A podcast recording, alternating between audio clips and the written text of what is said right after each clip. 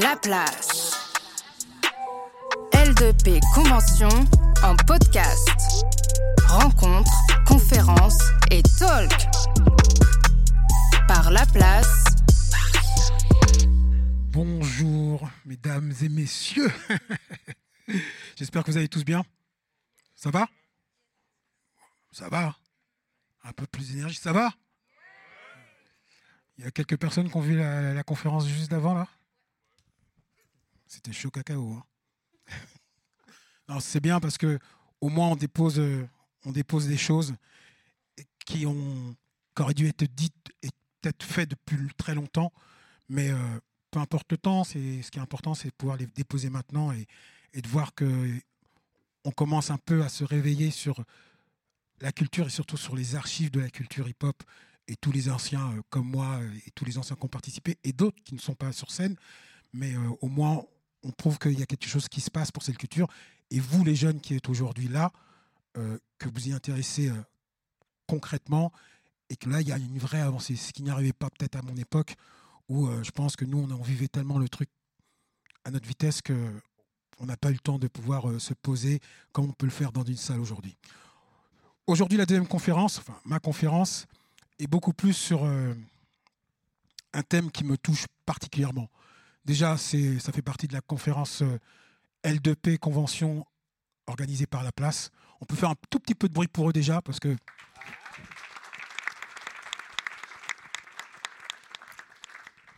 Et ils sont venus me voir et m'ont posé une question en sachant est-ce que j'avais envie de, de discuter avec des gens et de leur faire comprendre un peu mon parcours. Pour les personnes qui ne me connaissent pas, je m'appelle DJ Fab. Euh, J'officie dans cette culture hip-hop depuis euh, 30 ans et, un tout petit peu plus. J'ai un âge avancé et j'ai fait pas mal de choses dans, toute cette culture. Euh, j'ai été DJ pour un premier MC qui s'appelle EGM, après Destroyman, ça c'est des anciens. Après, j'ai été DJ pour, euh, pendant, maintenant ça fait 20 ans, d'un groupe qui s'appelle La Caution, qui sont mes frères d'armes maintenant. Et j'ai été DJ pour d'autres personnes, mais en tout cas, on peut m'affilier comme DJ de La Caution depuis 20 ans, puisque c'est mon crew de cœur. Et j'ai fait pas mal d'artistes américains. En même temps, j'avais monté une structure avec euh, mes partenaires, que je ne peux pas m'empêcher de citer, Dr. Hauer, paix à son âme, qui nous a quittés maintenant il y a 10 ans, et euh, DJ Cozy, qui étaient mes partenaires de cœur et d'armes, où on avait monté une structure qui s'appelait Hip Hop Résistance, où le mot avait tout, tout son sens et toute sa valeur à l'époque, où effectivement on essayait, on a essayé dans le paysage parisien de pouvoir, euh, d'avoir envie de voir des artistes autres que les gros artistes qu'on nous inculquait à l'époque. Pas, dire que c'était pas notre hip-hop, c'était notre hip-hop, mais il y avait un autre hip-hop qui pouvait se, se- dévoiler aux gens, mais qu'on montrait pas assez. Et euh, pendant 15, presque 15-20 ans, on a essayé, avec mes deux acolytes qui, qui sont aujourd'hui décédés, et on a essayé d'amener une scène complètement alternative, et je dirais underground, d'où ce mot que j'ai pris pour le thème de cette, de cette conférence. C'était. euh, euh, le thème de la conférence au démarrage, c'était euh, être indépendant est un must. Ça, c'était un concert de rap français que j'avais organisé avec ma structure Hip Hop Résistance à l'époque. Et j'avais invité que des petits rappeurs connus et peut-être pas reconnus, mais qui étaient en place de pouvoir arriver sur la scène parisienne, qu'on ne connaissait pas vraiment. Et j'avais envie de leur laisser, pas leur donner leur chance, mais en tout cas, je voulais qu'ils se produisent sur scène. C'est ce qu'on a fait. Donc j'ai repris ce thème, ce thème. Et en même temps, derrière, j'ai surtout voulu dire, peut-on vivre de l'underground? Alors déjà, qu'est-ce que l'underground ou qu'est-ce qu'est l'indépendance? De mon simple avis, ça ne regarde que moi, c'est ce que j'ai vécu, c'est ce que j'ai vécu pendant près de 30 ans de ma carrière, c'est de pouvoir être un DJ et d'organiser pas mal de choses, d'être DJ à gauche, à droite, et surtout de ne pas attendre des fonds ou une signature quelque part pour pouvoir croire qu'on pourrait, on pourrait m'aider. Donc j'ai tout fait avec mes acolytes, mes partenaires, j'ai tout fait, on a tout fait par nous-mêmes. Donc est-ce qu'on peut vivre de ce côté complètement underground ou indépendant? Est-ce un choix? C'est pour ça qu'aujourd'hui, je suis pas venu moi parler tout seul, j'ai ramené une tripotée d'artistes, je dirais connus, mais pas assez reconnus. Je vais vous les présenter d'abord, juste aussi pour vous dire que j'ai une émission de radio qui officie maintenant, qui a 20 ans sur Génération, qui s'appelle Underground Explorer. Donc pour moi, il y a tout un sens dans tout ce que je fais. C'est un choix que j'ai voulu de pouvoir rentrer et d'être complètement underground, même si c'est un peu reculé, mais c'est un choix personnel. Après, on en parlera. Et c'est pour ça que j'ai invité tous ces artistes que je vais vous présenter dès maintenant. Comme on n'a pas non plus trois heures, on va y aller maintenant. Je présente Monsieur Nick Fury. La caution, on peut lui faire du go. Kérosène Musique. Donc, je suis son DJ. Ça fait 20 ans qu'on est ensemble, qu'on tourne dans le monde entier. On a fait euh, des classiques. Et jusqu'à maintenant, on continue avec nos, vieux, nos vieux âges de continuer à monter sur scène, à essayer de faire plaisir aux gens. On a fait des albums. Il y a des gens qui connaissent, il y a des gens qui connaissent moins. Mais euh, c'est pour ça qu'il est là, parce qu'on va un peu parler aussi de, l'aspect euh, connu, mais pourquoi la caution n'est pas plus big que ça et pourquoi est-ce un choix ou voilà. Juste derrière, il y a monsieur le beatmaker renommé monsieur Jean Kazlou, beatmaker de Cool Kiff. je ne sais pas si vous voyez tous. Juste à côté, monsieur Géraud. Alors moi, à l'époque, je l'appelais DJ Géraud parce que c'était champion de France à l'époque du DMC. Aujourd'hui, il a arrêté les platines, mais continue toujours un peu à vivre de sa passion, puisque je dirais, pour moi, tu restes un graffeur, d'une certaine manière, et en même temps, il, vend des jouets. Monsieur Giraud, faites du bruit.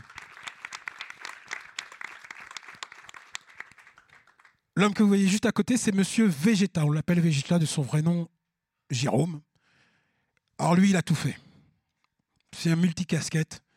Il a ouvert un studio qui s'appelait Folimère à l'époque. Il produisait des disques. Après un moment, qu'est-ce que tu as fait Tu as, fait du documentaire. Donc on va plus le mettre dans le, dans le documentaire aussi. Et maintenant, en même temps, je sais, son péché mignon, c'est de faire de la, de la sculpture. De la peinture, sculpture. Ah, j'ai vu faire de la poterie. Arrête. Arrête. Voilà, de la 3D. Monsieur, Monsieur Végéta. Juste à côté avec la casquette, avec un E. Si je dois définir euh, cet homme d'une certaine manière, il a monté une team en France, à Paris surtout, qui s'appelle Efficience. Ce label-là, si je dois un peu se me, me un peu aux États-Unis, je dirais que ça serait, sans, sans la signature, mais du Rocus.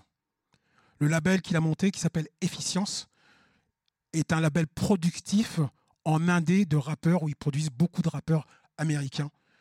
Et franchement, si vous allez checker efficience, vous allez vous dire Ah, mais je ne savais pas que ça existait. Ils font tellement de trucs que vous n'avez même pas idée. En même temps, ils travaillent chez Modular, donc euh, il va vous en parler. Et euh, c'est important parce qu'il travaille avec Brahms, il travaille avec DJ Jazz. Il y a hum, un photographe qui est là, qui s'appelle euh, Gustave. Gustave qui est là, qui je tire mon chapeau, excuse-moi Gustave. Voilà. En tout cas, c'est un monsieur influent qui fait beaucoup de choses, mais on ne voit pas assez. Derrière, un ami de longue Je devrais même te sauter, là, je devrais aller directement à lui, mais bon. Monsieur DJ Asco, sur Génération.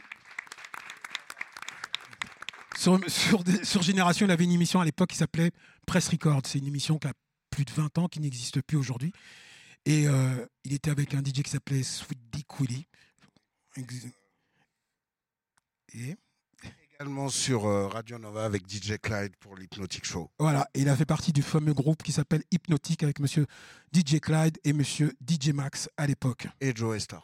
Et Joe Star, faut le dire. Donc, il a quand même aussi retrouvé des samples de NTM, mais il n'a pas été crédité. Ça, on n'en parlera pas. On va pas parler de choses qui fâchent. Effectivement, ouais, j'ai participé à l'album Paris sous les bombes aussi. Voilà. Mais oui, c'est deux gens qu'on ne sait pas, mais ils existent, ils sont là. Ils ont fait des choses.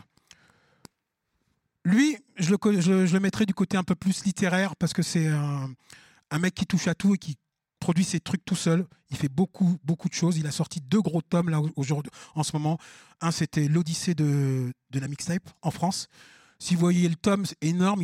Il a répertorié dans ce bouquin toutes les cassettes de rap en France qui s'est passé des DJ, aussi bien américains que françaises un travail de titan. Et l'autre, c'est quoi? L'Odyssée de la presse euh, rap en France. Il y a presque tous les magazines, tous les fanzines euh, de rap français euh, dans, dans son bouquin, Monsieur Bursty de Braza, qui a produit aussi des groupes de rap français. De Blemen, pour tous les anciens qui savent, et d'autres. Voilà. Tu vas en parler tout seul. Là, je suis obligé de vous les présenter en binôme parce que je ne peux pas faire autrement. Déjà, c'est des potes. Et là, pour le coup, dans la production, dans la productivité underground est complètement invisible, mais pourtant, on le voit leur travail. Je vous présente déjà Monsieur Kyo Itachi, le beatmaker.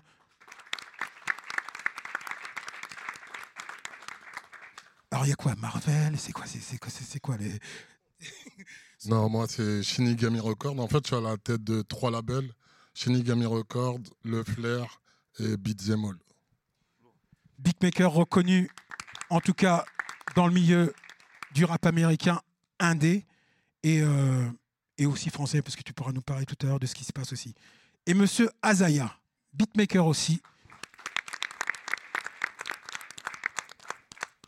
Maker, producteur et fondateur du label euh, Brain Connection euh, 1978. Merci.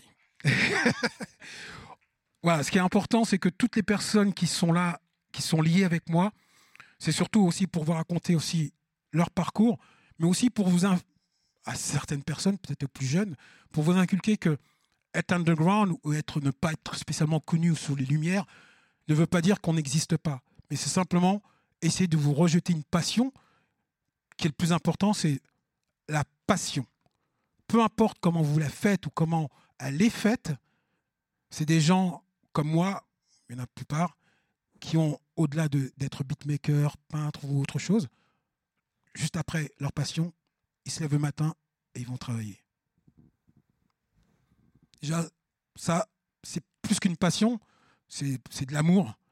Et je pense qu'on ne peut pas mieux faire aujourd'hui que, que, ces gens-là. Et j'avais j'avais besoin un peu de faire un peu la lumière sur ça, parce que je pense qu'il y a beaucoup de gens peut-être dans, dans l'audience, qui sont aussi euh, passionnés et peut-être qui ne savent pas comment démarrer leur passion, à défaut de pouvoir travailler dans un boulot qui, qui vous saoule, mais que vous êtes obligé de le faire parce que financièrement, bah, ça paye ce que ça doit payer. Mais en même temps, il faut vous dire que ce boulot qui vous saoule vous permet de payer ou du matériel ou des choses pour arriver à vivre de votre passion. Peu importe qu'elle soit vue ou pas vue, mais faut la continuer. Donc je vais laisser, j'ai posé quelques questions à tous mes invités. Et après, je vous demanderai aussi de participer à ça parce que c'est pas qu'un échange en soi, c'est aussi une interactivité avec vous. Et c'est hyper important parce que l'ombre qu'on voit derrière ces gens-là, elle elle est là, mais il y a un travail colossal de toutes ces personnes. Vous êtes là? Merci. Bon, moi, les gars, ça va être simple. J'ai une question. une question. Comment arriver à vivre de cette indépendance? C'est est-ce est-ce un choix en soi pour vous tous? Et je vais passer la parole au fur et à mesure à certaines personnes. Je vais commencer par euh, Nick Fury parce que c'est une personne à qui je travaille et que je, connais le travail en fond. Kérosène Musique, le label de la caution. Comment ça se fait que la caution aujourd'hui, qui, est connue, mais pas assez reconnue, n'a pas pu prendre plus d'essor, n'a pas pu s'éclater Qu'est-ce qui s'est passé? C'est un choix qu'on soit. Je parle, je parle de toi et moi, mais c'est un choix que la caution aujourd'hui, euh, on n'est pas reconnu en tant que tel dans le rap français où on n'est pas. Parlons, parlons aussi du, du nerf de la guerre, qu'on n'est pas assez gagné d'argent pour pouvoir exploser. Qu'est- Qu'est-ce qui, se passe, Ahmed? Bah, après, c'est, euh, comme on dit en anglais, the nature of the beast. Of the beast. L'indépendance, ça fait que tu fais presque tout tout seul. Et donc, tu n'as pas des équipes et tu sépares pas les choses, etc. Donc, tout prend un temps, un temps fou. Et donc, euh, là où tu aurais peut-être sorti 4, 5 trucs, etc., tu n'en as sorti qu'un. Donc, tu l'exploites au mieux. Et nous, je ne vais pas dire on n'est pas les plus à plaindre, entre guillemets, parce que, mine de rien, on a eu quelques titres, euh, et notamment grâce au fait qu'ils aient été synchronisés dans des films, qui sont devenus euh, un peu big, etc. Donc qui ont permis de faire tourner la boutique pendant longtemps. Mais c'est vrai que sans l'aspect synchro, je pense que le label, le label qui s'appelait Kérosène, qui s'appelle NCR2A, maintenant, le label aurait beaucoup plus souffert. Sans, les, placements en film, en, qui, qui, euh, l'intelligence qu'on a eue dès le début euh, c'est justement de se dire que en tant qu'indépendant, bah, on pouvait certes avoir une carrière rapologique et, euh, de production, etc. Mais que euh, si tu veux, ce que tu dis, la passion, enfin nous, notre philosophie en tout cas, c'est que la passion, elle se passe à la maison, au studio, entre nous, etc. Dès que la passion, elle a abouti à quelque chose, elle a engendré quelque chose, c'est plus la passion, on est requin comme tous les autres, avec des armes qui, nous, sont données, tu vois. Et c'est pour ça que nous, on a réussi à se glisser un peu en mode chacal, tu vois, par la fenêtre, mais, mais, euh, mais, mais c'était le but du jeu une fois que le truc on l'a fait pour de vrai euh, avec on va dire avec la sincérité qu'il faut derrière, on s'est fighté, tout ça, et comme, bah, tu connais l'équipe, hein, elle est quasi, euh, enfin, quasi autour d'un seul homme.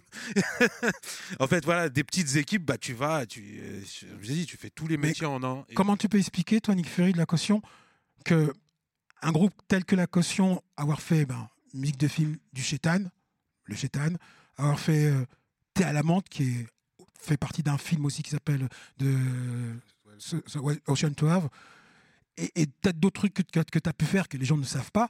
Comment ça se fait qu'il n'y a pas plus, de, d'engouement sur ça?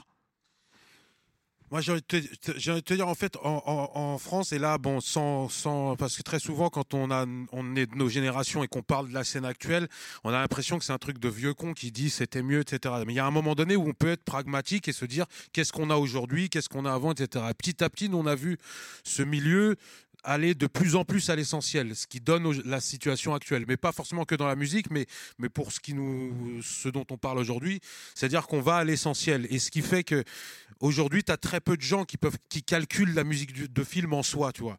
Donc, euh, et même, et même, et même j'ai envie de te dire, très peu de, réalisateurs ont réellement des goûts. Alors que, je sais pas, pour, pour, pour beaucoup de nos générations, et même jusque, jusqu'aujourd'hui, des gens qui ont grandi avec, euh, je sais pas moi, Ennio Morricone ou, euh, ou je sais pas, Lalo Schifrin ou des trucs comme ça, forcément, tu, tu as, as, des gens qui étaient complètement là-dessus. Donc, ce, ce plan-là, il n'était quasiment pas calculé en France c'est une fois et c'est ce qui est très bizarre c'est que par exemple un morceau comme T'es à la menthe qui a été euh, qui est pas du tout passé sur Skyrock ou sur des sur des, des, radios nationales on va dire à l'époque qui était un titre quelque part un peu underground puisqu'il était euh, il est il est, il est même en étant passé dans un film hyper big euh, Ocean 12 il a il est, si tu veux il, il est jamais rentré nulle part. Il a fallu qu'il soit dans que Core euh, que, que, DJ Core euh, fasse une version dans Ryan B Fever pour qu'il passe dans ces, dans ces... C'est-à-dire qu'à un moment donné, nous, on a une approche qui est peut-être pas là, qui a tort, qui a raison, c'est même pas le sujet. C'est qu'à un moment donné, on n'a peut-être pas eu l'approche euh, nécessaire pour pouvoir rentrer dans, dans, dans, ces espèces de réseaux qui peuvent faire de toi quelqu'un de plus big, entre guillemets. Et surtout, bah, à cette époque-là, l'indépendance, ça pouvait pas. Il y avait un plafond de verre quand même à part pour quelques labels, mais euh, je pense qu'on peut les compter sur un ou deux doigts de la main. Je pense euh, pas 45 scientifiques ou des trucs comme ça, ou tu sais avec euh, les, albums de Lunatic, etc. Mais, la majorité des labels, bah, ils, roulaient leur boss, mais c'était et puis ça nous gênait pas parce que c'était quand même un truc d'initié. Et donc il y avait des gens. Aujourd'hui, on est vraiment dans un truc ultra commercial. Donc tu as cette impression de, que tu as dit en préambule, de quelque part, on est invisible. Alors qu'en réalité, c'est juste que le, public est moins initié, euh, si tu veux, va moins chercher. Donc il regarde que la surface. Et la surface, c'est vrai que euh, bah, la surface, elle est soit ultra big, quoi. Elle est plus big que Sardou, elle est plus big que tout le monde. Tous les, jeunes actuels, là, ils sont, les, les gens se rendent pas compte, mais ils ont détrôné même des, monstres de, de, la chanson française, etc. Et euh, pour nous, je pense, tous qui, qui sommes là, ça peut pas être notre concurrence. Et ça, on peut même, on peut même pas être dans ce game-là parce que c'est trop. C'est, comme si à notre époque on se mettait en concurrence avec Florent Pagny. Ça nous serait pas venu à l'idée, tu vois. Et aujourd'hui, on est vraiment dans, dans, dans, ce truc-là. Et je pense que c'est intéressant bah, des conférences comme celle-là, justement, pour peut-être essayer de, recréer, ressouder quelque part euh, un, un, bunch d'initiés, tu vois, de gens qui, euh, qui, vont chercher un peu plus loin. Ok, merci. Euh, je, vais, aller directement un peu voir efficience.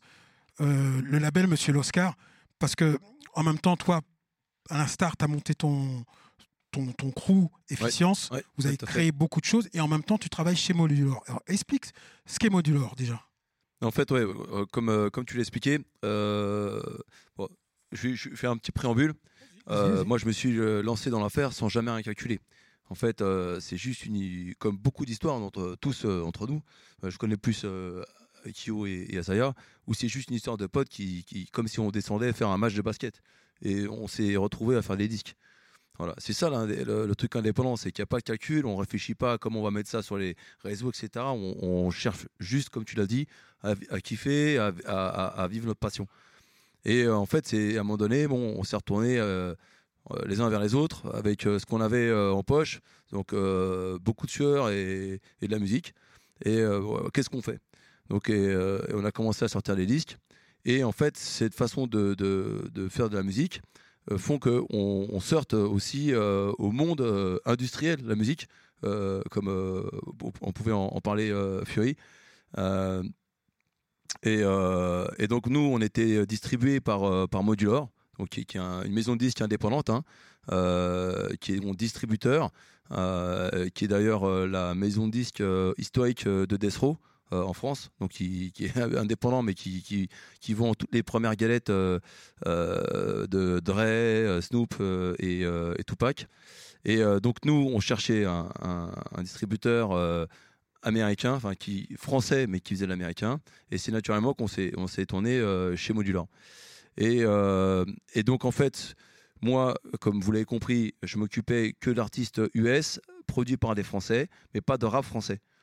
Avant que tu sois, avant que tu sois chez Modulor, Voilà, Efficience, c'était bon à la base c'était potes. Donc c'était quoi? Vous aviez du matos, vous alliez en studio, vous créez, vous créez des choses. Et à ce moment-là, à quel moment tu t'es dit que ça devait euh, arriver, qu'il vous manquait quelque chose pour pouvoir effectivement un peu euh, disperser euh, votre savoir? Bon, en, en fait, euh, on, on- on s'est retrouvé euh, aux États-Unis. Moi, à l'époque, j'étais plus DJ. Je devais faire une mixtape avec un, un rappeur qui s'appelle Notso. Euh, Brands, euh, lui, devait enregistrer un clip avec Notso aussi, mais de son côté, ça avait rien à voir. On avait un mec qui, faisait des images, on avait un mec qui faisait des scratchs et jazz. Euh, et en fait, c'est une équipe qui s'est constituée où chacun a trouvé naturellement sa place. Où moi, je me suis fait finalement plutôt que DJ, euh, Jazz et Brands sont bien meilleurs que moi. Je me suis retrouvé à, à plus manager l'équipe. Et Gustave, après, nous a rejoint pour faire les images, enfin tout ce qui est artwork. Et euh, on avait tout, mais on n'avait pas maison de disque pour, pour sortir notre projet. Est-ce que être indépendant ou est underground, tu as besoin d'une maison de disque ou pas? Tu, peux, tu, as, tu es forcé de passer par un distributeur. Ça, c'est c'est- c'est- c'est l'obligation. C'est-à-dire que même si tu passes par TuneCore, euh, euh, etc. Dis aux gens juste qu'un peu, tout le monde ne sait Ouais. peut-être pas ce que c'est la distribution. Ouais, merci.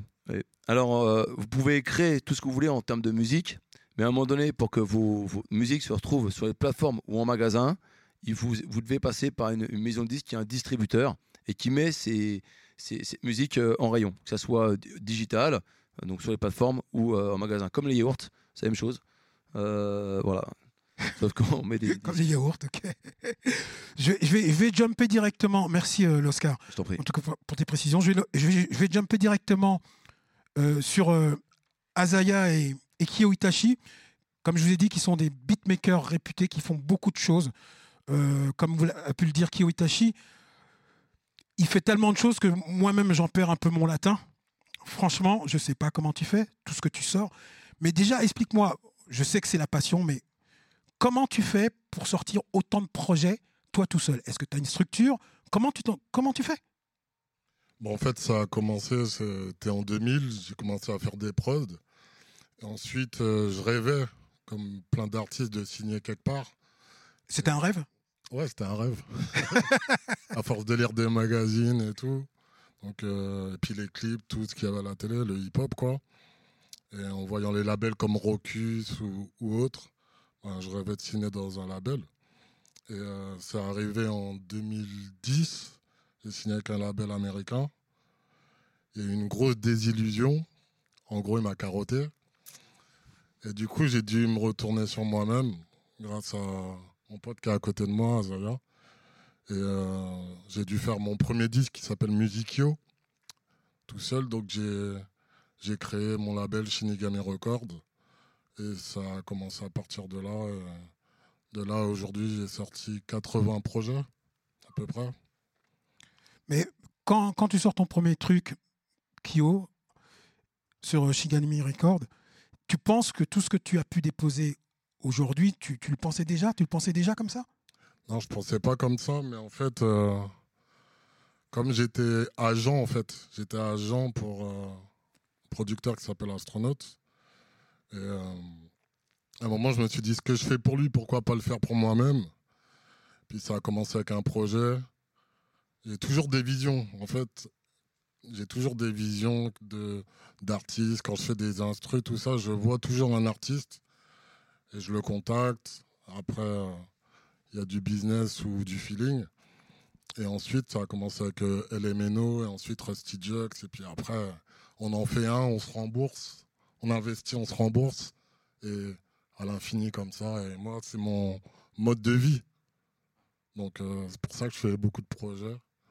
C'est comme une sorte de pieuvre. C'est-à-dire, j'ai- j'arrive à faire plusieurs projets en même temps, en fonction de comment je vis et des prods que je fais par jour. Quoi. Mais comme je dirais à Zaya, je vais poser la même question. Euh, en fin de compte, comme vous êtes liés un peu, Ouais. est-ce que tu penses que être underground, c'est quelque- un choix ou pas? Euh, Underground, c'est c'est devenu un choix. Parce qu'au début, quand on a commencé à faire de la, de la production, on a commencé à faire des projets et bah, on rêvait. Et on a vu que les portes étaient fermées. Donc on, a été obligé de se prendre en main et d'apprendre à, faire nos propres projets, des pressages, euh, faire nos labels. Donc euh, c'est devenu un choix en fait. Et après, on n'a pas cherché à, signer. On s'est développé, on a, on a enchaîné les projets. Mais à partir du moment où, tu, comme tu le dis, euh, tu penses que vous n'avez pas cherché à signer, on vous a proposé de signer? Non, en fait, on avait un projet en 2005-2006, mais on n'était pas prêt, même dans la tête, on n'était pas prêt. On n'avait pas confiance. Donc, euh, on a vu que les portes étaient fermées, on a sollicité quelques labels, et on voyait que c'était fermé, on venait de nulle part, on connaissait personne. Donc, on est retourné chez nous, on a travaillé, on s'est soutenu. Lui, il a signé sur euh, le label américain. Moi, je faisais mes trucs de mon côté, j'avais un groupe, tout ça. Et quand ça a échoué avec le label américain, je lui ai dit vas-y, on investit, on sort ton scud. Et lui, il a Donc, créé. ça veut dire que quand tu dis investir, c'est que dire que vous, de vos propres argent, Ouais. de ce que vous faites personnellement, vous avez investi dans, dans la production de vos On disques. a investi sur nous. On a investi sur nous et après, on a transformé. Et donc, ça, c'est devenu un choix d'être underground. Ouais, ça s'est imposé en fait. Ça s'est imposé. Ouais. Je vais aller directement sur Bursty. Merci euh, Azaya et, et Kyo. Bursty Ouais. Je sais que toi, tu produis tes propres bouquins tout seul. Ouais. Tu as ta propre maison d'édition. C'est possible alors? Bah écoute, euh, moi, dès le départ, euh, je, me suis, je me vois comme un indépendant forcené. Moi, je suis un indépendant. J'ai dû naître indépendant. Mes premiers disques, euh, je n'ai jamais démarché une major, pas parce que j'avais pas le talent, parce que, parce que depuis le départ, on m'a appris que 1 plus 1, ça faisait 2. Ça fait pas 0,1. Donc à partir du moment où 2, 1 plus 1, ça fait 2, je vois pas pourquoi je vais donner une partie de cet argent à quelqu'un. C'est ma À philosophie. quel moment tout ça, tu l'as compris? Parce que Dès le départ. Dès le dès départ j'ai cette chance, euh, bon, c'est une chance, hein. faire des études, c'est une chance. Je suis quelqu'un qui est très curieux, je suis quelqu'un qui bouquine dessus, de beaucoup, tous ceux qui me connaissent le savent. Moi, moi quand j'ai commencé le hip-hop, j'étais déjà en licence de droit. Donc je lisais déjà, j'avais déjà une vision de la vie où je me disais, je ne partage avec personne. C'est mon jusqu'aujourd'hui je partage avec personne. Ça veut dire ouais, ouais, même maintenant je partage avec personne. C'est comme ça. Pourquoi? Parce qu'il y a, il y a très peu à, récolter. C'est pour ça. Il y a déjà très peu. Si je dois diviser avec euh, 10 personnes, c'est pas possible. Je travaille pour rien. Déjà, c'est de la passion. Euh, euh, aujourd'hui, souvent, je dis aux gens, si je vais voir tout l'argent que j'ai dépensé dans le hip-hop, j'aurai une maison avec piscine aujourd'hui. Ça, c'est la réalité. Entre les dépôts de bilan de distributeurs qu'on a connus euh, avec certains ici, comme United Music Company, mon premier dépôt, c'est plus de 25 000 euros qui restent. quoi. C'est de l'argent. C'est du fric. Et j'ai encore un deuxième dépôt de bilan qui, qui me fait dans les 15-17 000 euros. Bah, ça. Qui aurait continué, quoi? C'est de Ce la qui, ce qui est marrant avec toi, Bursty, c'est que Ouais. toi, tu parles vraiment d'argent. Ouais. Est-ce que tu penses que l'argent, c'est le nerf de la guerre, en tout cas pour, pour les personnes qui sont dans l'indépendant, ou c'est quelque chose d'important en soi C'est toujours- Ça restera toujours important, ça je le sais. L'argent, c'est le nerf de la guerre. Aujourd'hui, moi, il y a deux choses. Il y a les réseaux et l'argent. Maintenant, si tu n'as pas l'argent, si tu es dans le réseau, frère, tu, tu manges bien. Si tu n'as pas de réseau, moi, j'écris des bouquins. J'écris des bouquins que je considère comme importants pour la culture hip-hop. Rappelle-les un peu. Euh, L'Odyssée de la mixtape, l'Odyssée du rap français, c'est des bouquins où j'ai mis 10 ans de ma vie à, à travailler. Quoi. Tu vois si tu, Un autre ne peut pas ressortir ces bouquins-là, ça ne servira à rien. J'ai tout fait dans ces bouquins-là. Donc, j'en suis à 10 bouquins. Maintenant, de- demandez autour de vous qui m'invite, à part toi, pour en parler. Parce que moi, je trouve ça essentiel Voilà. aujourd'hui parce que. Eh ben, le En- réseau. en- le en- réseau. Ouais, petit réseau, hein, je peux te le dire. Ouais. Mais petit ou peu importe, mais ce, qui, ce qui est important, c'est- euh, le fait qu'on puisse, Burst- Bursty, comme tous les autres qui sont ici, montrer l'acharnement que vous avez à essayer de sortir des choses sans, je dis pas que la majorité le sache, mais qu'une petite partie sache que vous existez réellement. Et à quel prix? À un prix de sûr de ouf. Les gens se rendent pas compte. Euh, franchement, moi, quand il fallait sortir un disque, bah, il fallait sortir le disque. On est passionné, on a un groupe, bah, on le sort. Pareil, quand il a fallu sortir un magazine rap, le mettre dans les kiosques, je l'ai sorti. On a besoin, on a besoin de personne, on est motivé, on a cette passion ancrée en nous, on a, on a, on a cette envie de. Moi, c'est l'envie de faire. Tu peux pas m'empêcher de faire quelque chose. Moi, je le fais quand même. Tu vois, tu fermes la porte, je passe par la fenêtre. Tu fermes la fenêtre, il y a un mur, je le détourne le mur. J'ai pas de problème avec ça. C'est une envie personnelle. Moi, rien ne me fatigue, quoi. J'ai envie de faire et je fais. Je suis un entrepreneur du hip-hop. Donc toi, je te verrais plus en entrepreneur. Oui, je suis un entrepreneur du hip-hop, moi, avec cette passion. C'est-à-dire que quand il fallait faire un magazine, j'ai voulu être dans des magazines, on m'a fermé des portes, c'était impossible. Il fallait payer des sommes extravagantes. J'ai dit, qu'à cela ne tienne. hein. Ben, je, lance je fais mon fanzine. J'ai fait unité, mon, fanzine, qui est devenu magazine ensuite. La distribution, c'est pareil. Il fallait, fallait. ah, Les dépôts de bilan étaient tellement. J'ai monté ma, ma propre distrib. J'ai fait MJA Distribution. Et j'ai sorti, j'ai distribué d'abord mes propres disques et petit à petit les gens viennent te voir. Eh, tu peux distribuer ma mixtape, et, après c'est trop grand, tu suis plus, tu vois. Et c'est là où s'arrête maintenant euh, l'indépendance, ce plafond de verre là, tu vois, où, où tu prends le risque de maintenant euh, te, te jeter complètement dedans, mais après tu deviens quelqu'un d'autre. Je devenais les gens pas que je critiquais, mais que je montrais du doigt, et je voulais pas devenir ça. C'est-à-dire que j'étais obligé de rester quasiment à une certaine échelle. voilà, j'étais obligé de rester un indépendant. Mais sache qu'aujourd'hui, moi, j'ai toujours gagné de l'argent avec le rap, quoi. Et quand j'en ai perdu, c'est les autres qui m'en ont fait perdre.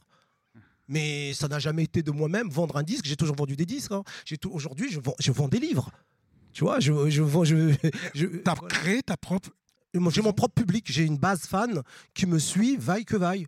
Et J'essaie de faire du bon travail, un travail de qualité. J'essaie de, de ne pas leur mentir. J'essaie d'être vrai. Et puis j'ai des, j'ai des gens qui me suivent. Et puis euh, avec ce nombre de personnes, j'arrive à, je suis rentable, quoi. Tu vois? Mais maintenant, euh, pour dépasser euh, le plafond de verre, j'ai besoin euh, qu'un réseau s'ouvre. Et ce réseau-là, il est fermé. je- je- merci en tout cas, Bursty. Je t'en prie. déjà. Asco, tu, tu sais pourquoi je viens, je- je viens vers toi? Parce que tu es DJ comme moi, tu es un passionné, euh, tu collectionnes les scuds à foison, plus que moi. Maintenant, parce que moi j'ai arrêté. Euh, tout à l'heure, tu as dit un, vrai truc. Effectivement, tu as été à l'essence un peu du démarrage de, on, va le dire euh, comme ça. Tu as trouvé les samples avec Hypnotique et tout ça. Comment ça se fait que au- aujourd'hui Asco est pas plus connu? Et non mais ouais, c'est horrible, mais bon, mais on est dans, une conférence horrible là.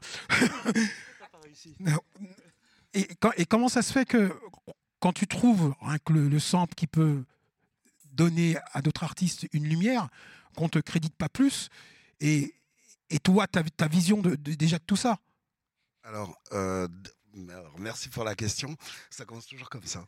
Euh, non, avant tout ça, euh, rapidement, faut savoir que voilà, le hip-hop, la musique et tout ce qu'il y a autour, ça rythme ma vie depuis euh, plus de 40 ans. Et en parallèle, je bosse, j'ai un vrai boulot depuis 30 ans. Au départ, quand 81, 82, quand je suis dans tout ce truc de, de hip-hop, c'est juste pour tuer l'ennui. C'est juste pour casser la routine, faire comme les grands et, et triper. On savait pas qu'il y avait un mouvement, on savait rien, on dansait, on faisait des trucs. Petit à petit, on comprend qu'il y a un mouvement. Petit à petit, on a envie d'en être. De, spectateur, on a envie d'être acteur. Donc déjà, quand on passe ce truc, euh, c'est juste merveilleux. Quand on est acteur et qu'on commence à, à, évoluer dans la discipline qu'on a choisie. Donc moi, au départ, je me suis fait un nom avant d'être DJ, en fait. Ça a été la danse, comme tout le monde. Ensuite, le graffiti vandal. Et ensuite, DJ. Et, euh, et après, au fur et à mesure, euh, les gens qui m'ont donné envie d'être là-dedans, qui m'ont fait rêver, tous les pionniers, au bout d'un moment, on a la reconnaissance de toutes ces personnes. Donc, c'est important que je, que je raconte tout Ah, ça. je t'ai rien dit, est-ce que je t'arrête donc, non, non, parce que avant d'en arriver au, au- Ah oui, bah, bah ça, mais bon. Et, euh, et donc pour moi, rapidement, ça a été déjà, euh, ça a été une victoire au bout d'un moment d'avoir la reconnaissance de tous les mecs qui m'ont fait rêver, tous les pionniers, tous les gars que j'admirais. Au bout d'un moment, être acteur et être reconnu par tous ces gens-là, déjà c'était, euh, voilà, c'était déjà une victoire. Et, le hip-hop fait, vraiment partie de, ma vie, quoi. C'est vraiment moi. Je suis jamais rentré là-dedans pour, être connu ou pour euh, gagner de l'argent. J'ai toujours bossé, comme je vous l'ai dit. euh, j'ai 30 ans de boulot dans la même boîte dans laquelle j'ai un bon poste. Je bosse pour un gros groupe du CAC 40. J'emploie même des gens aujourd'hui qui ont des labels ou, ou qui, qui sont dans la musique. Euh, c'est, je, voilà, je les embauche. C'est des petits jeunes et je leur dis ga- ga- garde bien ton boulot, malgré tout. Donc euh, voilà. Et pour répondre à ta question, euh, concernant euh, être crédité par rapport à NTM ou par rapport à d'autres choses, bi- bien sûr que ça m'a fait quelque chose à l'époque, mais en même temps, je me regarde dans le miroir, je sais ce que j'ai fait, eux-mêmes savent ce que j'ai fait, et, et honnêtement, il n'y a pas d'amertume. quoi. Moi, j'ai jamais, moi- eu moi, besoin, j'ai jamais eu besoin du, du hip-hop pour manger. J'ai pas besoin de faire de soirée pour me dire que je vais pouvoir payer les factures qui se présentent à moi. J'ai ce luxe, j'ai cette chance. Ouais. Mais Et d'un autre côté, le fait euh, d'avoir euh, eu cette carrière ou, ce- ou- ou ce parcours en parallèle, euh, ça m'a vachement aidé justement dans mon boulot au quotidien, d'avoir un espèce d'échappatoire. De, de- voilà, c'est c'est plutôt relax. Je- D'un côté comme de l'autre, j'ai réussi à me faire un nom et, et je suis plutôt fier de mon parcours. moi, je le sais, mais bon, c'est important. C'était important aussi de le dire. Voilà. Et, et- et toi, ta vision aujourd'hui, parce que si je t'ai si réuni ici, c'est que en même temps, je pense que tu fais partie des DJ aussi underground, mais classiques en soi, Ouais. qui, qui sont importants. Euh, aujourd'hui, tu viens de le dire, hein, tu travailles dans le CAC 40 et tout. Excusez-moi. non, je veux dire que aujourd'hui, en tant que collectionneur de Scud, tu euh, comment, comment cette passion, toi, euh, elle, elle peut continuer encore à vivre? Parce que bon, tu vois très bien ce qui se passe aujourd'hui. Elle est super ta question. Parce qu'en fait, euh, c'est une encore une très bonne question, décidément, Fab. Non, mais non, écoute. Euh, non, bah déjà, j'ai choisi une discipline, euh, l'air de rien, qui coûte du pognon. hein. Quand on choisit d'être DJ, il y a l'équipement, il y a les disques. Euh, moi, j'ai la particularité de mixer en vinyle. hein. On est à l'ère- du digital, mais je, je mixe en vinyle. Et je peux aussi mixer en digital, mais mon kiff, c'est j'aime tellement ça que je peux le faire que comme ça, en fait, en vinyle. Et euh, forcément, c'est un coût. hein. J'achète des disques depuis plus de 30 ans. Et heureusement que je bosse. Ouais. Mais heureusement, même si je faisais des, des 10 soirées par mois ou j'en sais rien, c'est- quand même un coût. J'achète pas que du rap, j'achète de la soul, euh, funk, jazz, jazz rock, électro. euh, J'achète tout ce que j'aime, tout ce qui me fait vibrer. Et heureusement que je travaille. Mais en même temps, quand tu as une collection comme ça, qu'est-ce que tu en fais? Tu, les- À part les faire jouer dans une soirée, c'est que quelque part, tu, tu- dans ton indépendance à toi, Ouais. tu, tu, tu essayes de les faire vivre, donc tu revends, tu fais de la revente. Tu... Pff, ouais, il m'est arrivé de me débarrasser de certains disques, euh, forcément, mais pour racheter d'autres disques. euh, puis, au bout, vicieux, quoi. puis au bout d'un moment, tu en as beaucoup, beaucoup, donc il te faut une maison. Euh, puis quand tu as une maison, il te faut une pièce rien que pour ça. Et euh, il faut bosser. Ouais. Enfin, je veux dire, quand tu vas acheter une maison, tu vas pas, ouais, je suis DJ Asco, ouais, j'ai fait mon truc avec NTM, ou je- on s'en fout. On s'en fout. Au bout d'un moment, la réalité te rattrape. Tu as une famille, tu as des enfants.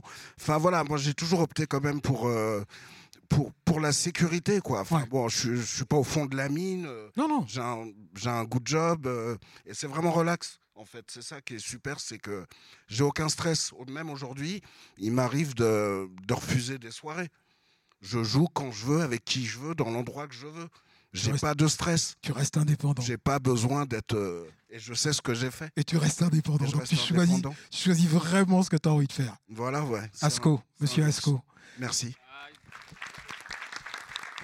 Jérôme, je viens sur toi parce que, euh, comme je t'ai dit, je moi je t'ai vu en multicasquette, tu as fait plein plein de choses. Euh, euh, toi, l'indépendance, tu sais ce que c'est? Un peu trop. ouais. un peu trop. Jusqu'à maintenant, euh, de Folie Mère, où moi je t'ai connu, je me suis retrouvé dans le studio à faire des scratchs pour, euh, pour un projet d'un mec pourri. Ça, on va pas Ça le dire. sort les doses direct. Non, non, tranquille. Aujourd'hui, Non, mais je l'ai pas attaqué. On est des amis. Aujourd'hui, bon, c'est loin, Folimère. Le, le, le, le mec qui fait de la documentation, qui fait des documentaires par rapport à la culture hip-hop, comment il s'en sort? Comment, qu'est-ce qu'il fait? Comment il a Bah. pu faire pour faire des documentaires? Merci Asco pour euh, ta présentation parce qu'en fait moi je suis une sorte de contrepoint. Euh, quand tu disais il n'y a pas de stress, etc. Moi je pense que je suis, je suis la version kamikaze, tu vois, de, de, de cette indépendance. Que si t'es pas prêt en fait à mourir pour euh, cette passion qui nous anime tous, euh, qui nous fait nous lever le matin, euh, quelles que soient les conséquences sociales, humaines, personnelles, psychiques, tu peux pas te lancer là-dedans en fait. C'est vraiment ce, ce- truc qui t'anime au plus profond, qui est le carburant. D'où le nom du, du label Kérosène que j'aime bien parce que c'est un peu ce qu'on ressent.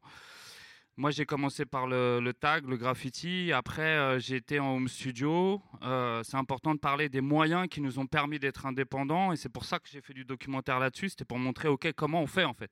Justement, comment, euh, quels sont les outils qui, qui, ont, qui nous ont permis d'exercer notre passion euh, et de nous professionnaliser. Et vraiment, s'il y a euh, plusieurs étapes pour être euh, indépendant, c'est ça. Ok, il y a le carburant, mais après, il y a le raffinage. Et puis ensuite, il faut, euh, on, va créer une sorte de, de module, de moteur à plusieurs, parce que l'importance du collectif aussi. On est, je pense que voilà, il y a des binômes, il y a des équipes, il y a des collectifs. Dans le graffiti, la place du collectif est, vraiment super importante.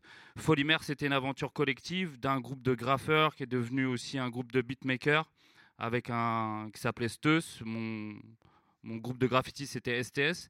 Et vraiment, y a, y a- là, ce que je vous raconte en quelques secondes a duré 30 ans.